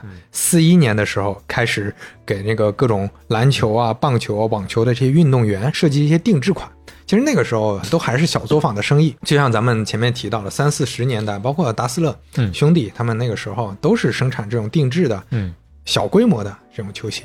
到了五零年，莱利年纪不小了。七十七了，你算下来，嗯，要退休了。他这年纪比锐步创始人年纪其实大，是公司给他女儿和女婿不白给，嗯，那不白给，花钱买的啊，哎呦，花了一万美元买下来的。然后这个两口子啊，嗯，女儿负责营销，去研究用户，这个女婿负责生产，嗯。啊，他们两个人配合的还挺好，嗯。五六年改了个名，很洋气，叫 New Balance Orthopedic Laboratory。啥意思呢？啊，新百伦骨科实验室，营销上这很会搞花样啊！推拿机构，哎，就 就类似于不是，就讲我对骨科有研究，你买我的运动鞋很很高级，就有点像什么？就你你就像当时那个 Nike，它不是也有段时间叫科技公司嘛？嗯，就是主要就让别人有个印象，说，哎，我这好像是不是个做鞋的啊？我是个做 研究人体研研究室啊，我是个对我是科学家，哎，让大家有一下这个印象。卖面膜的给自己起个叫生物实验公司，哎，对对，生物制药、生物实验，对。就就这个跟现在什么随便一个公司都能叫科技公司，叫什么互联网公司，什么元宇宙公司，对吧？一样的大概念。那个时候就是小作坊生意嘛，也没有什么营销。一直到一九六零年，终于出现经典款式了。咱们说之前都是一些，呃，叫什么零零散散的做一些定制鞋嘛。嗯。一九六零年推出了 Trackster 运动鞋，Trackster 就是田径运动员的意思。嗯，他就干脆叫这名了。这是第一双 NB 出圈的运动鞋。做的质量那是非常好，底部是波纹鞋底，抓地相当不错。嗯咱们前面反复提到，很多鞋最早起家都是靠这个波纹鞋底防滑，嗯哎，防滑不打滑。而且他当时做了一件事儿，就是第一次开始做不同宽度的鞋。之前不同尺寸的鞋是挺多的，哦但是不同宽度的鞋，这是 NB 最早开始做的。哦，有点意思。它适应你不同运动员的这个嗯脚的舒适度嘛，所以当时就有很多运动员口口相传，嗯没有什么营销呃广告的去那个买这双鞋了。小磊可以看一下最早的这双鞋，有现在，特别是鞋底那个地方啊，有现在这 New Balance 的那个影子啊。嗯，不过这个款式呢还是很像阿迪，所以当时坊间有个说法呢，就是疗养院版的阿迪，就嘲讽是老年人穿的，嗯因为它为了舒适，其实牺牲了一些性能，相对来说。啊，到了七二年，你看时间又过去挺挺久了，这毕竟零六年到七二年，这个女儿女婿 这俩人年纪也不小了，嗯那怎么办呢？继续吧，把这个公司给别人，不白给，也也卖卖给别人，嗯啊卖给了一个人叫 Jim Davis，哦，戴维斯不是他们自己家族里的。哎，这是家族外的一个人。嗯这个人是一个销售，嗯在一个公司做销售。当时这个戴维斯他买下这个 NB 来的时候啊，只有二十八岁啊，哦非常年轻的一个销售。呃，当然那个时候也便宜。嗯 就这公司整个公司的资产有什么呢？地下是一个车间，嗯地上是一个鞋店，嗯，一共六个工人，一天生产三十双鞋。哎呦就这么一家公司，嗯一个小作坊公司。那之前他老爹卖给女儿一万块钱也挺黑的啊。呃，不过这个戴维斯呢，他很有信心，嗯因为他观察到了，你你看这些创创始人或者说这些很重要的这个品牌做起来呃，这个生意生意人，他其实都有一个很强的一个调研和洞察的能力。嗯像之前耐 Nike 的这个奈特他当时就观察到一个风潮，就是全民运动风潮。嗯其实就跟前面我们提到的合起来了，跟有氧运动那个时间差不多对上了。有一个很知名的人物叫 Kenneth Cooper，他穿着 New Balance 跑马拉松，被哦很多人看到，嗯大家就开始了解这个 NB 这个品牌了。那这个 Cooper 是谁呢？这是一位医学博士，之前是空军中校嗯啊。这个不重要，更重要的是他是健身运动的先锋。他最早提倡要做剧烈的运动，而且是长期的这种运动，强身健体，而且发明了一种运动，这个运动是他起的名，叫有氧运动。库珀博士搞出来的这个概有氧念啊，啊，那个时候的刘畊宏啊，所以他被称为有氧运动之父。嗯嗯，真的是狠狠带了个货呀！就真的就像你说的，那个时候没有直播电商，不然，Cooper 啊，Cooper 这人穿着这个一双什么品牌，瞬间就卖火了。而且当时啊，全民运动风潮里，波士顿被称为美国的中心，这这咱也能说明为什么嗯前面那些牌子在波士顿是从那儿来的能够带着起飞了。嗯波士顿马拉松比赛到现在为止都是全美最经典的、历史最悠久的、最著名、最有影响力的马拉松比赛。嗯，在哪儿跑都是四十二点一九五，但是呢，它这个意义就不一样了。它是一九七六年，NB 三二零和三零五被杂志 Runner's World 评为世界上最好的跑鞋之一。哎呦，这个三二零啊，就是第一款有经典 N 标的球鞋，尼龙和绒面做的，奠定了跑鞋的一个模板。嗯。对，小磊可以看一下，这是非常经典的 NB 三二零。那个时候那个销量果然就开始暴涨了，嗯这个戴维斯押对了，而且那个时候开始流行，呃，一种有氧运动就是慢跑嘛，jogging，嗯，jogging，那都是去穿 New Balance 了，而且 New Balance 的营销一直是非常有特色的，不赞助运动员，甚至有的时候也不提运动员，嗯，他推出的系列广告叫妈 and Pa balance，哦，就妈妈和爸爸。你们这么说我，那我就直接这么干。嗯，那小磊可以看一下当时的广告啊，非常洋气，非常有意思。我的天哪，这个广告好有冲击力，好先锋啊！请了一老头儿一老太太啊，上面穿的确实比平常的老头儿老太太还要邋遢一些，或者说更先锋一些。这这不邋遢，这是穿搭风格啊。那你现在去呃 Instagram，那人家都是这种穿搭风格，让我再多看一眼啊！就不是那么正式，比较休闲舒适啊。最显眼的还是二老脚上的这双蓝色的，尬蓝尬蓝的对 New Balance。这个尬蓝的 New Balance 三二零嗯啊，这真的就是非常经典了。嗯，这广告我觉得做得好。另外呢，这个 New Balance 很有特色的就是它几乎没有给款式定过名称。嗯，就大家熟悉 New Balance 都知道，New Balance 后面跟的都是数字，都是按数字来都。按数字来。但是嗯。其他的品牌，什么 Nike 啊、阿迪都喜欢啊。起个名，什么阿兹、科特人、特克人什么，对。对这这些，呃，这个 New Balance 他们认为起一堆绰号都是大笨蛋行为，应该是消费者，应该是用户自己来定义这双鞋。嗯。那这个说的也好像挺有道理的，就他们的意思是，你选择一双鞋，你来定义，嗯。你是什么样的人？啊你来定义怎么穿它。但是我定义了，它就叫这个名字，好像是我来让你穿这这么穿这个鞋的。哎，理念还挺先锋的啊。对，挺有意思的。所以他们一直是用很朴素的一个序号来区分款式的。嗯，到了一九七八年，New Balance 开始生产女性跑鞋，这这也是非常早了，W 三二零，嗯这应该是应该是最早的，比那个锐步可能还要早一些。嗯然后同年，New Balance 也是比较先锋的，开始卖衣服了，卖服饰了，卖 New Balance 的跑步衣、尼龙衣、背心、短裤，基本上都是这种有氧运动相关的。哦这么早就做这个啊？对，到了八零年，其实主要就靠这个三二零啊，你看就靠一核心这一双鞋，嗯已经变成了一个大型公司了啊，真的牛逼了！嗯全球销售额一亿美元，而且卖到了啊欧洲啊，你你看看从前面那个六个工人、嗯 到现在已经一亿美元了。同年，New Balance 六二零发布，卖五十美元啊，这是哦美国当时历史上第一款超过五十美元的运动鞋，它敢卖啊，就是我就是做得好，我史就。上第一款啊！到了八二年，推出了四二零和九九零嗯。那一说到九九零，很多这球鞋领域的朋友，就玩鞋的朋友，肯定非常熟了。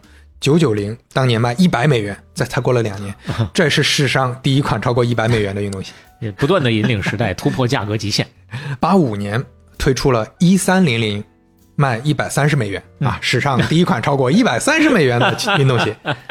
啊，当时出这个幺三零零的时候啊，甚至 就有点过分的在报纸上打了个广告，那 广告标题是“嗯把房子抵了吧，哎呦我，我们的鞋太好了，你把房子抵了买值。”哎呦，小磊可以看一下这报纸的广告啊，把房子抵了。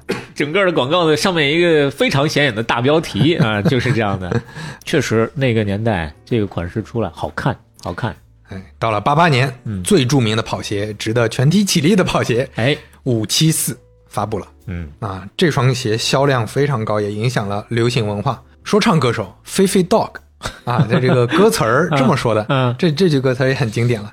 你想 diss 我，嗯你跟我还差得远。嗯，我穿着 New Balance，我走的路可比你宽。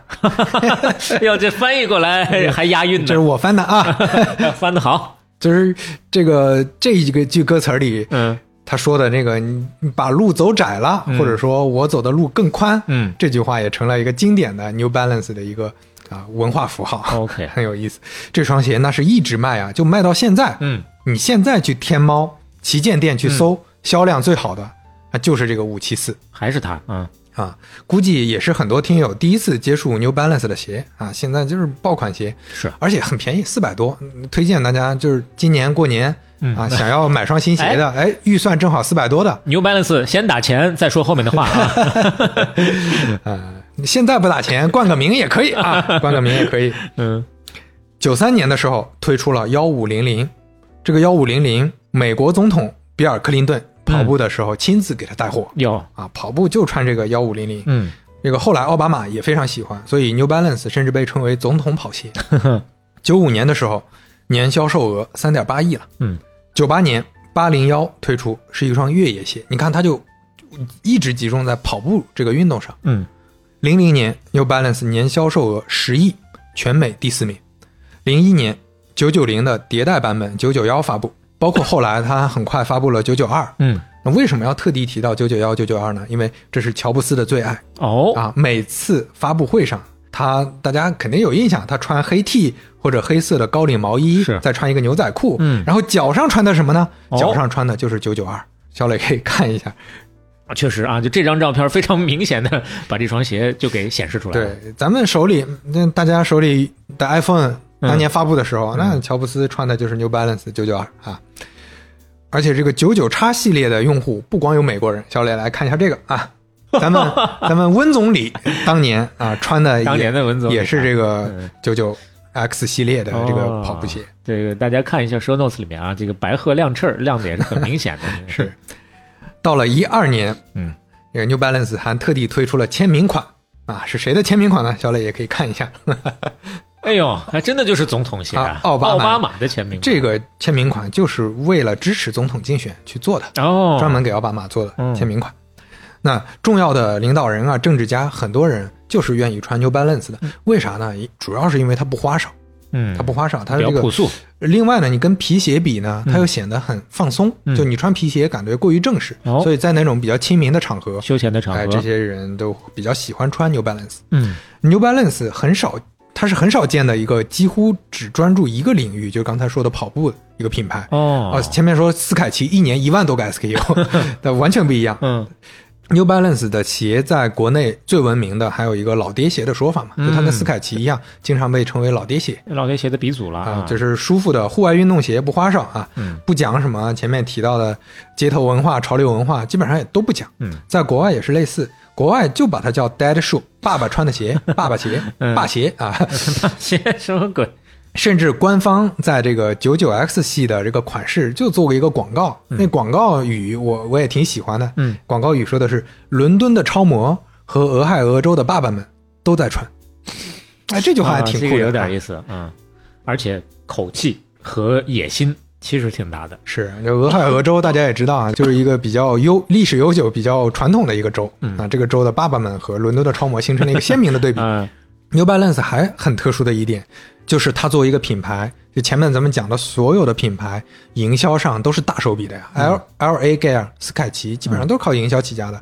Nike 那前面不是营销，但是后面也是说营销驱动嘛。是但是 New Balance 从一九零六年创立，一直到后面整整一百多年，不搞任何赞助，不搞任何冠名，不搞任何联名。啊，哦我自己也是很佩服 New Balance 早期的这个坚持的。哦，他他的广告还是做的，但是他不搞那些，就是咱们前面说的，你奥运会上一定要大手笔的这种赞助，全都不搞，就是营。销的整体占比可能不见得有那么高啊，但是这一百年里边也不是完完全全没有赞助，嗯，对，零星的还是有的。比如说九零年，嗯九零年就签了洛杉矶湖人队的一个球星，当年的球星叫詹姆斯沃西。一个做了一个签名球鞋，结果很快啊，你这真的是就没本来也没多少赞助，结果赞助了没几天，嫖娼啊哎，呦。沃西嫖娼啊。嫖娼爆出来之后啊，这是人毁了，鞋你你你别说了，也没法继续做了，对啊，估计这个戴维斯，嗯，后来就觉得那算了算了，算了不确定因素太多了，对，靠别人还是不靠谱，咱靠自己把嗯产品老老实实做好吧。所以他一直有一个理念，他们自己就叫 endorsed by no one，嗯。不靠任何人嗯。啊，这么一个理念一直延续到零九年。这个和咱们前面提到的那个。那个 L A 盖尔那个副总裁说的完全不一样。那个副总裁说的就是，你不能靠广告，你还得靠别人，你还得靠名人效应，对吧？嗯这这是思路上的不一样。嗯到零九年开始，终于 New Balance 开始开展各种赞助。啊、n e w Balance 到二零一五年，你看非常晚了，才正式开始进入足球市场，赞助各种足球俱乐部，比如说利物浦。一八年开始签棒球和篮球，这都是很近的新闻了。嗯就你看，他虽然做跑鞋，那离足球是最近的呀，但是对足球的赞助是一五年才开始的，真的是非常节制期，非常节制。援引一位啊美国的专家说的话，他说：“你现在在任何运动鞋品牌的 PowerPoint 啊，都会看到 流行标语是少而精。嗯，其实很现在反而流行少而精了，哦，每个人都想做得更少，做得更好。嗯，多年以来，New Balance 其实一直是不由自主的做得更少，做得更好啊。就人家这个基因传承下来了，所以很多 New Balance 的粉丝喜欢 New Balance，也是觉得它低调务实，不搞那些虚头巴脑的东西。说起来也挺有意思啊，这种你你听我刚说的低调务实又简单，嗯，这种风格在一个国家就特别受欢迎，哎，日本啊，这个挺好猜的差劲，啊。对，这这种文化嘛，New Balance 在日本那是真的火呀。前面说的幺三零零，就抵押房产那个啊，在日本火的一塌糊涂啊，嗯这么贵，大家都都得去买。那怪不得日本的在日日本还专门出了这个幺三零零 JP，就哦，日本定制款定版，定制款，火的那就是豆腐脑掉地上一塌糊涂。哎呦喂，就是日本人觉得这是工匠精神的产物，嗯就是他是钻研产品的，嗯我不太喜欢那些打广告啊、什么赞助啊那些东西比较多的啊。当然，在美国也有很多死忠粉。前面咱们说了，美国二零一五年一次忠诚度的调研，斯凯奇第三，嗯，并列第一的谁啊？就是 New Balance 啊他和 Nike 并列第一啊。哦，那说到忠诚度，还还有一个挺有意思的事儿，就是 New Balance 这么多年一直没有什么信任危机，嗯最大的信任危机发生在二零一六年，出了一个巨大的公关事件。嗯 New Balance 在二零一六年有一次发言里面支持了特朗普的跨太平洋伙伴关系贸易协定，哦相当于间接支持了特朗普。嗯 New Balance 董事长刚才说的戴维斯还亲自捐了四十万美元给特朗普竞选委员会。哟，哇，这引起了轩然大波。你要想啊，虽然特朗普支持率高，但是他支持的人和 New Balance 的用户几乎是错开的。New Balance 的这些呃潮流青年啊，城市人群，那当时就掀起了巨大的社会运动啊。当时大家都在网上就扔 New Balance 的鞋，毕生不穿 New Balance，嗯堆在那儿烧 New Balance 的鞋。嗯这也是个挺尴尬的事儿。当时 New Balance 花了很长时间来解释，但是有理说不清，因为那个时候美国的极右势力已经把 New Balance 当成自己的符号了，就特别麻烦。你知道，就很多举着万字旗的呀，举着万字旗的人的集会啊都穿 New Balance 啊。这变成一个 meme 了。哎穿 New Balance 的把鞋举起来！我的天，你这 New Balance 的官方，一个就是我不是，我没有，别 Q 我，那边不，你就是。啊，这吓死了！我的天，嗯就跟咱们最早的几期提到那个悲伤蛙一样嘛。哎，是这嗯这这已经控制不了了。控制不住了。那新纳粹主义的符号，这还了得？这里面涉及到一个小知识啊，就是 New Balance 为什么要支持特朗普呢？这是因为 New Balance，当然它也不是说情怀上或者怎么样，这是实际利益嘛。New Balance 的供应链是受逆全球化的影响最小的，哦，因为它的大部分生产就在美国，国本土。就在本土，就就在那个马萨诸塞州和缅因州。嗯呃，就我们现在买了很多鞋上，很多经典款上，大家应该印象很深刻，它就特地写了 “Made in USA”，、哦这也是它主打的一个一个特色了。嗯，所以那跟很多其他的公司对特朗普的焦虑都很不一样，其他公司都可焦虑了，什么 Nike 啊、阿迪这些肯定焦虑嘛，嗯但是 New Balance 是不焦虑的，还算是所以跟他利益一致的。对，，这背后是有逻辑关系的啊。这件事儿，New Balance 花了很多力气去洗刷这个形象，而且你明显看到，为啥 New Balance 在二零一六年之后的主动出击的营销动作变多了？那也是因为这个关系，就是那我得做点啥吧，扭转自己的这个品牌形象。比如说，一直在出各种联名款，估计也是想来一波品牌的重塑。嗯啊，跟加拿大设计师 Justin Saunders 设计品牌 JJJ John 的 的联名。我自己真的特别喜欢 New Balance 啊，这个我特别喜欢这个款式，肖磊可以看一下，真的非常好看。行吧，反正一一直以来，我跟刘飞在这个最起码鞋上的这个审美不怎么一致，你就喜欢大嘛，你就是喜欢个大，我是看出来了。我就相对简朴的啊，高跟的啊，这个够大的，这我这个是挺简朴的，这个其实算那个 New Balance 比较简朴的了。就它它我比较喜欢它这个棕色，是他你这个简朴啊，我恕我冒犯，有点土啊。棕绿色啊，棕绿色土但吗？啊 你不要解释，我你的审美就是你觉得好，我的审美我就是觉得土。大家评评理，评评理啊！啊，啊对我我看一下我们的资料我我主要是那个特别喜欢 New Balance，就多放几张图，比前面的品牌多放几张，大家可以去 show notes 里看一下啊。嗯包括那个后面有一个设计品牌叫 Kiss，它成立十周年的时候也发布了周年合作系列，嗯，当中就包括九九 X 系列的经典款，包括后面那个 Teddy Santis 创立的 Ami Leon Doll 啊，这个很难发音 哎一呦喂个一个设计品牌。这刘飞不光学日语，也学英语，对，这也不是英语，我估计 啊，它的一个设计品牌的联名，包括后面还有什么二二零零二这个系列、八六零系列的一些联名，都引起了很多人的关注。嗯，这联名都还是很好看的。然后包括有其他设计品牌，我就不挨个念了。嗯，我特地把这个 Carhartt 的这个联名款也放到 show notes 里，我也特别喜欢这个蓝色。哎，我再看一下。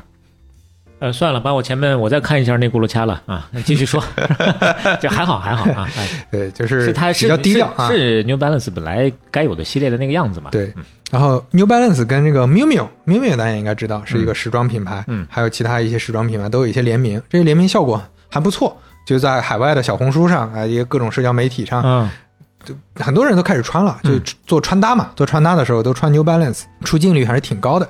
小李可以看一下这些穿搭博主啊，这个风格。嗯。这个说到联名啊，咱们刚才说了这么多 New Balance 的联名，嗯。但是联名是现在当代品牌很常用的方法了。一开头咱们就说了，对。咱们的金主朋友哎。永璞咖啡，有六百多个哎啊，也是广交朋友，对，共同打造有意思的产品和品牌活动。呃，永璞咖啡也是做的广受好评，所以说营销也不是说呃都是这个搞噱头、搞花头嗯没有意义，或者说就呃，像很多用户消费者说的，你应该把钱就营销上不要花钱，对吧？把所有的钱花在研发上，那那也不合理。是，现在酒香也怕巷子深，咖啡香也是一个道理。哎，对，合理的两条腿走路齐头并进嘛。是。那说回 New Balance，咱们看数据啊，二零一九年四十亿美元，二零年三十四亿美元，二一年也涨回来了。二零年基本上大家都是受影响啊，四十四亿美元。嗯，啊，没有查到毛利，但是按之前这个这个通常的情况，一般是一半啊，一半左右。嗯，可以说还是比锐步好。嗯。当然比锐步好了，锐步十九嘛，比 Puma 和斯凯奇还是差那么一点儿的。哎，锐步是它的差不多一半，它是 Puma 的差不多一半这个水平。呃，是七十多啊，一大半，一大半，一大半。对，正好夹在中间，是第五名左右的一个位置。嗯，呃，咱们说几个 New Balance 的侧面。第一个侧面就是 New Balance 里面 Jim Davis 还是董事长。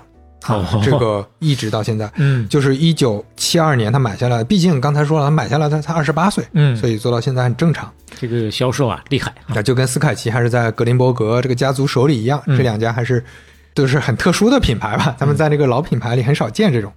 New Balance 还有一个非常特殊的地方，就是它到今天为止都没有上市。哦，这在大牌大品牌里面也非常少见。啊，跟咱们刚刚说到的它这个相对稳健的风格，还真的还是挺合适的，是啊，挺合，对，挺搭的，就跟任天堂一样，任天堂也没有在这个大的交易所上市，它是在粉单市场上市的，嗯，对，就作为一个有四十四亿美元收入的 New Balance 这么大型公司，嗯，至今还是个私人企业，这个还是挺有意思的啊，呃，所以看得出来就是节制嘛，刚才说小磊说的风格，老板说的算，所以。嗯，包括到现在，它的这些联名，它的这个品牌营销的策略，估计也跟这个有关系。那你说变成职业经理人去经营，那肯定这一套都得组合拳，该打的都得打。组合拳，对，就上矩阵。是，那你怎么也得给股东表现表现吧？是是。还有一个有意思的事儿，如果现在大家买 New Balance，有机会会在鞋盒里面看到一只鸡。什么？你这个回到回归初心是吗？对，就是为了纪念创始人。来历，他当时是通过犄角得到启发的。最后啊，咱们聊一聊 New Balance 跟中国的一些纠葛。哟，咱们前面提过啊，第四章的题目大家还记得吗？对，咱们前面提过阿迪王啊，提过乔丹，是是蹭了海外品牌的。这个 New Balance 在国内也有个蹭的，哎，就叫新百伦。没错啊，这个名字是一毛一样的，很难分辨。说实话，我反正到现在没有真正的认真分辨过。这家公司全名叫什么呢？嗯，叫广州新百伦领跑鞋业有限公司。哟，这 还跟新能源车有关系？这那是什么？哎，这个领跑，嗯，就是你用人家新百伦的这个名字也就罢了，嗯，主要是它鞋的设计上也是个大大的 N 呐。那意图还不明显吗？对啊，那个英文它起了个名叫 New Balance LP。白伦是什么鬼？英文叫 New Balance 呐。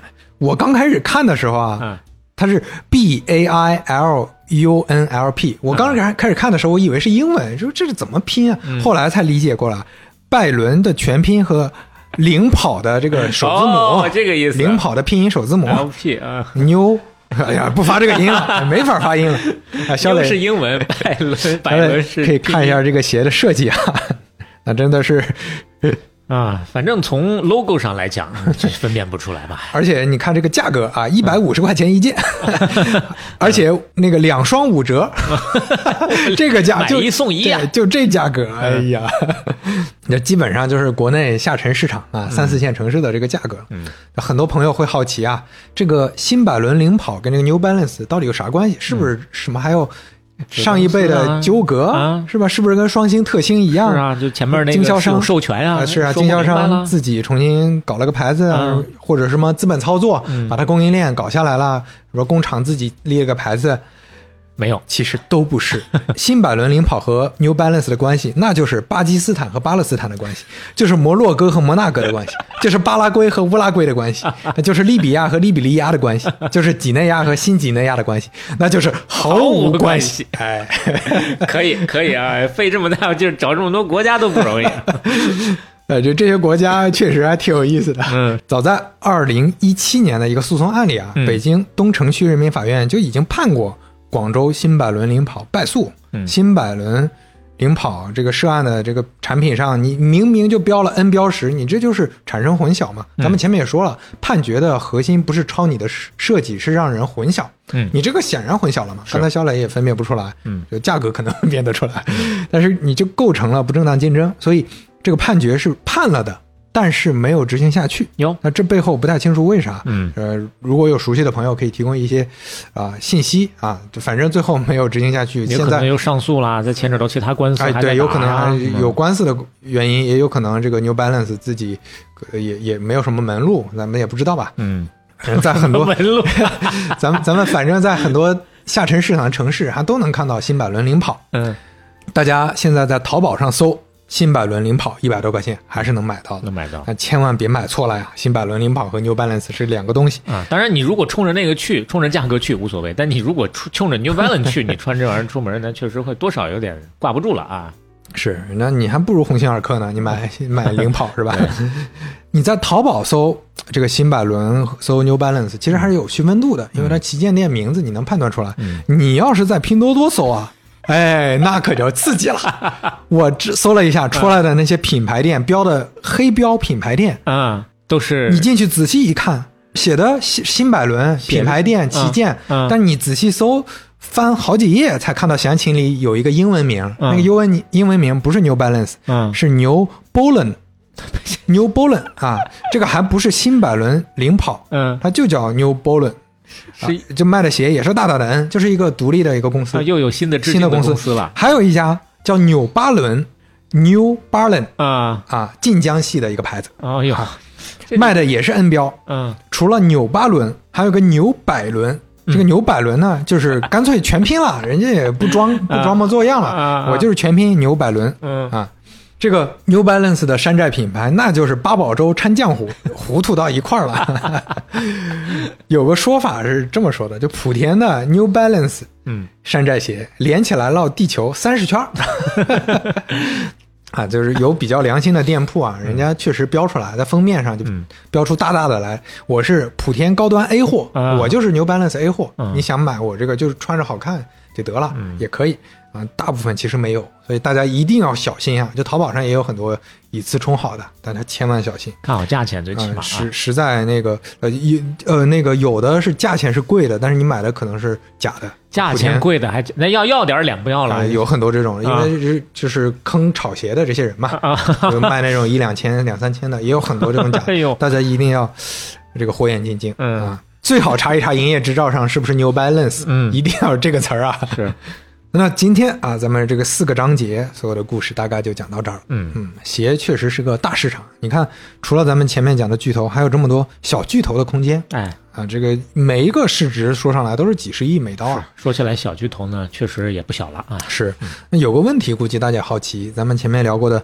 国内的鞋服品牌，不管是金江系也好啊，真维斯、美邦也好啊，都在一三年之后经历了比较大的一个洗牌。没错，那现在退居二线，有的就退居十八线了。嗯为啥国外就有这些百年品牌，以及说最近十年、二十年不不降反增呢？嗯那我搜集资料，我得到的一个结论大概是这样：第一，海外品牌受电商冲击相对是比较小的。嗯啊，电商的发展那肯定是中国挑大梁啊。嗯，对，但主要还是国外的电商起来速度没有国内快的背后原因是基建。嗯美国啊、日本啊这些国家，人家那个现代化的时间比较早哎啊，，所以它的基建、超市、购物中心、便利店啊都比较发达，就你到处都能买到好的东西。用户习惯呃对然后没有那么快的转换。对，国内的话正好遇到了一个空窗期，就是大家买东西不方便，确实不方便。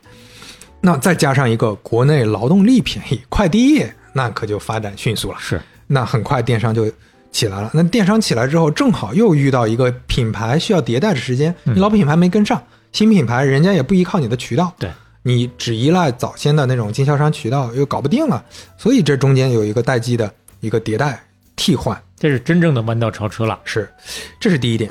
第二点就是咱们国内品牌还是受到了海外品牌的竞争。你像晋江系这些消费者，现在很多买的就是耐克、阿迪，你再往下看买的就是，呃，斯凯斯凯奇啊、匡威啊、嗯啊这个呃 New Balance 啊这些鞋，对吧？包括那个真维斯、美邦的消费者，现在你买买那个 H&M、买优衣优衣库买 Zara，这可能也没有太大压力。对，所以你对比看来，海外品牌当然自己没有对手啊，就中国是个这增量市场，那当然当然就不降反增了。嗯，但是对于这个用户需求的这个时代变化，确实海外这些品牌也有了一些迁移，迁移的过程中也有一些老的品牌没跟上。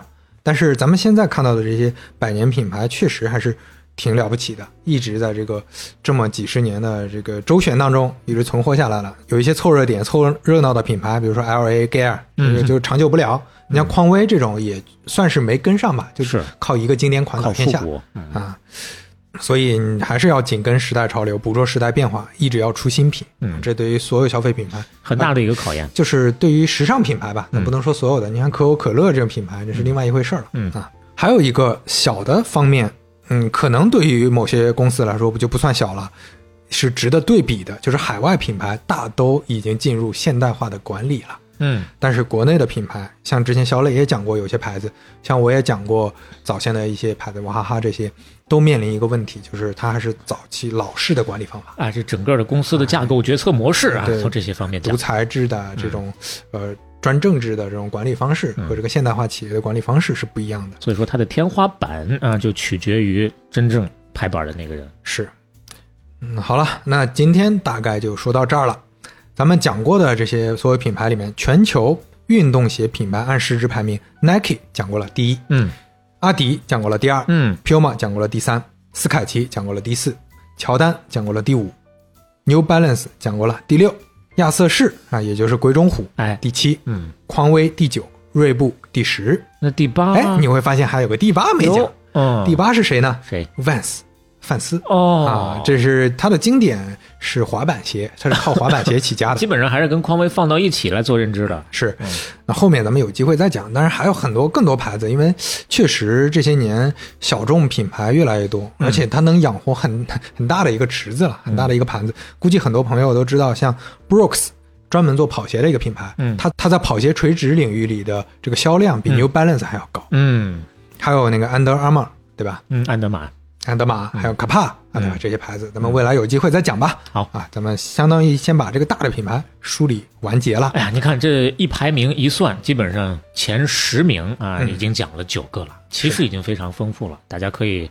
包括这一期，包括前面几期，回过头去，我们再来整个的呃再听一遍啊，我们思想上再梳理一遍，就更加的清晰了。是，然后说到这儿呢，听友们，大家有喜欢的鞋子品牌，或者说你特别推荐的款式型号，哎，也欢迎留言跟我们一块儿沟通。那刘飞呢，最近在收集啊，更多的是，我是觉得正好过年了嘛，嗯过年大家又更新换代。但是，现在咱们小时候是有所谓过年要买 买新衣服的、新买买新鞋的这个说法，但是现在没有了。但是但是这些这几个月，如果有要更新汰换自己鞋的，也嗯可以去评论区大家交流一下，去看一看，关注一下，说不定能找到更有意思的、更心仪的自己的鞋喜欢的鞋。对，另外评论区留言的朋友啊，依然记得我们现在办拿铁永璞季啊，还会在每期节目当中选出三位朋友，送出来自永璞的诚意礼包。对，然后另外再提醒一下，有冠名半拿铁意愿的朋友，嗯品牌欢迎加我的微信号，是我才是刘飞的全拼，嗯啊，跟我们沟通这个事宜。我们可以沟通起来了啊！哎是嗯抓紧排队，朋友们。